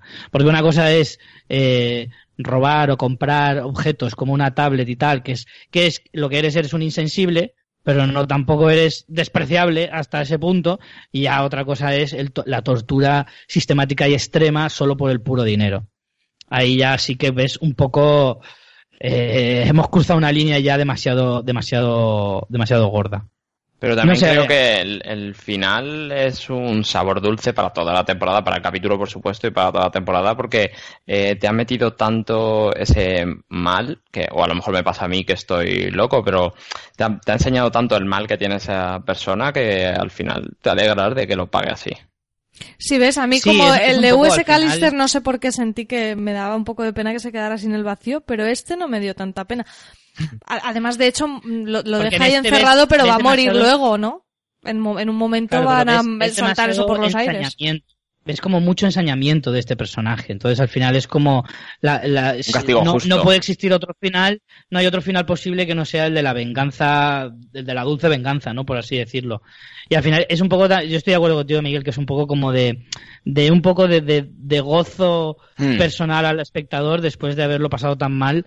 Y también teniendo en cuenta de que si nos acordamos la temporada pasada, acaba más mal que bien. Sí, sí acaba más mal que bien porque al final mueren mm, decenas de miles de personas por el tema de las abejas, eh, que son personas que, entre comillas, bueno, entre comillas, merecerse la muerte por merecer la muerte por poner en Twitter eh, un hashtag, por muy cruel que sea, me parece un poco exagerado, pero al final es como fue ese ese final más amargo que, que otra cosa y sin embargo pues en esta temporada tenemos un poco el lado contrario al final vemos que el más cabrón paga la, paga la cuenta al final y, y encima con esos detallitos un poco con también cierta justicia divina, ¿no? De que al final luego encierra a él en un llavero y lo lleva en el coche. Son detallitos que dices, joder, pues al final ha salido todo bien dentro de toda esta barbaridad. Sí. Pero bueno, Mención especial a la chica que lo hace muy bien también, ¿eh? Yo creo que también eh, mm. sigue muy bien el ritmo de un personaje que puede avasallar mucho, como es el de Rolo Haynes, ¿no? Que, que, abarca todo el protagonismo y sin embargo la chica creo que le da muy bien la réplica. Sí, además es como que empiezas a sospechar que algo pasa, pero justo un poquito, unos segundos antes de que pase, que es la manera chula de que disfrutes de, de lo, del giro, porque si te lo hueles mucho antes, pues no mola. Y si, y si cuando te lo presentan no te cuadra, ¿sabes? Te sorprende, pero por, por fumada, pues tampoco está bien. Entonces, eh, a, mí, me gustó. Sí, sí, además es un poco más redondito, ¿no? Porque, porque además está muy bien cómo une todas las historias, ¿no? Porque al final vemos que la madre está dentro de la cabeza de la chica. La madre que, que además se suicidó, ¿no? Por toda esta historia. y aunas un poco todas, todas estas historias al, al llevarse el osito también y un poco, pues, al final queda todo muy redondito y siendo un, capítulo que, recoge tantas cosas de otros capítulos, creo que todavía tiene más mérito, ¿no? Haber conseguido cuadrar todo y que te, te quede todo tan perfecto eh, con lo complicado que era eso, me parece que también es bastante, bastante eh, de valorar. Así que, bueno, al final yo creo que hemos ganado un poco por la mínima, pero hemos ganado, María. A mí me da ¿No? igual. Yo no soy competitiva. Vale, ¿Tú pues cómo lo ves, hemos Miguel? ganado. Hemos ganado con gol en el último minuto, tal vez. Si a vosotros Sí, sí. os hace ilusión, pues bien. Sí. el premio, el premio para por haber ganado es que grabaremos una de la quinta temporada. Venga, vale, te lo concedo. ¿Pero ese premio es para nosotros o para ti, Miguel? O para vosotros, obviamente. Ah, claro, claro, evidentemente. Bueno, pues en definitiva, pues yo creo que ha sido, bueno, una serie, o sea, una temporada buena, aunque a lo mejor podía haber sido mejor, no te digo que no, pero aún así el balance yo creo que ha sido bueno. Ya te digo, yo pienso que los malos eran bastante regulares y los buenos han tenido bastante, han sido bastante positivos. Creo que va en contra de esta temporada y de las próximas las expectativas que tenemos ya con, Sí. con esta serie. No, bueno, a lo mejor Sí, esta temporada hace que la temporada sirve que viene para eso, la esperemos sí. con un poco más de pozo. Mm. No, con más Claro, tranquilidad, igual la semana- ya eh, está. Claro, el año que viene seremos, tendremos la mente un poco más abierta y, la- y jugaremos mejor con esas expectativas y, y seremos un poquito más objetivos, tal vez. Mm. Bueno, pues nada, Miguel, agradecerte muchísimo tu presencia aquí, aunque A solo vosotros. sea de forma, eh, aunque solo sea en tu conciencia digital, básicamente. ¿Eh? ¿Has visto que bien lo he cerrado, eh? Qué bien, sí, sí, buena sí. referencia. Sí, sí, sí, sí, sí. Muy bien, muy bien. Que ahora mismo, ahora mismo, tu alma digital, ¿eh? que nos transmites a través de Skype, está en Fans Fiction. Vale, y pero se va a desvanecer para volver a ese cuerpo que ese cuerpo que bueno sea bonito o no lo sea eh, es el que tienes así que es al que tienes que volver Sí, sí que tengo, sí, sí. así que nada pues muchas gracias por estar aquí te esperamos el año que viene entonces A vosotros por invitarme. Bueno que sepas que el año que viene si quieres venir a Alicante para grabar te lo agradeceríamos un montón sí Vale, o, o veniros vosotros dos aquí también a Madrid. pero ya son dos personas las que se tienen que desplazar aunque Claro, bueno sí. vosotros en realidad como os desplazáis en grupo sois tres Somos tres aves. eso es verdad bueno igualmente pues muchas gracias y A lo mejor les hacen descuento de grupo también, puede ser. Claro. También. Familia numerosa de tres. Bueno, pues nada, María, a ti pues te veo más pronto que tarde. No, yo simplemente deciros que ya he colgado mientras grabábamos el podcast nuevo. así que ¿Cómo se llama? ¿Cómo se llama? Untitled Project. Un tit, tit LED Project. Ah, que está, está en, está en fase beta, entonces. O... Sí, sí. Quiero anunciar, quiero anunciar que no se me tuvo en cuenta como junta de Fansland, no se me tuvo en cuenta a la hora de escoger este título, ¿vale? Quiero que dejar constancia de esto. y Bueno, al pero final yo Richie creo va que- sin sintonía y todo, o sea... Me parece lamentable, o sea, encima sin sintonía. Creo Bueno, que queda yo, muy claro. yo me lavo las manos de este proyecto, ¿eh? No quiero que mi nombre salga luego en, en los, cre- en los títulos de crédito como productor ni nada. No quiero que se relacione conmigo. Ah, queda muy claro, queda muy claro que, que no se te ha tenido en cuenta porque es provisional. Claro, evidentemente, evidentemente. ¿Sabes qué? Curiosamente, Fans Fiction fue un nombre provisional, ¿eh? Pues mira, lo va a O pasar. sea que hay, hay precedentes. Bueno, señores, pues lo vamos a dejar aquí y nada, eh, muchas gracias a los dos. Nos vemos pronto, María, para el próximo episodio. Y nada, despediros ya, decir adiós con la mano. Chao. Adiós. Pues nada, señores, vean muchas series y muchas películas. Chao.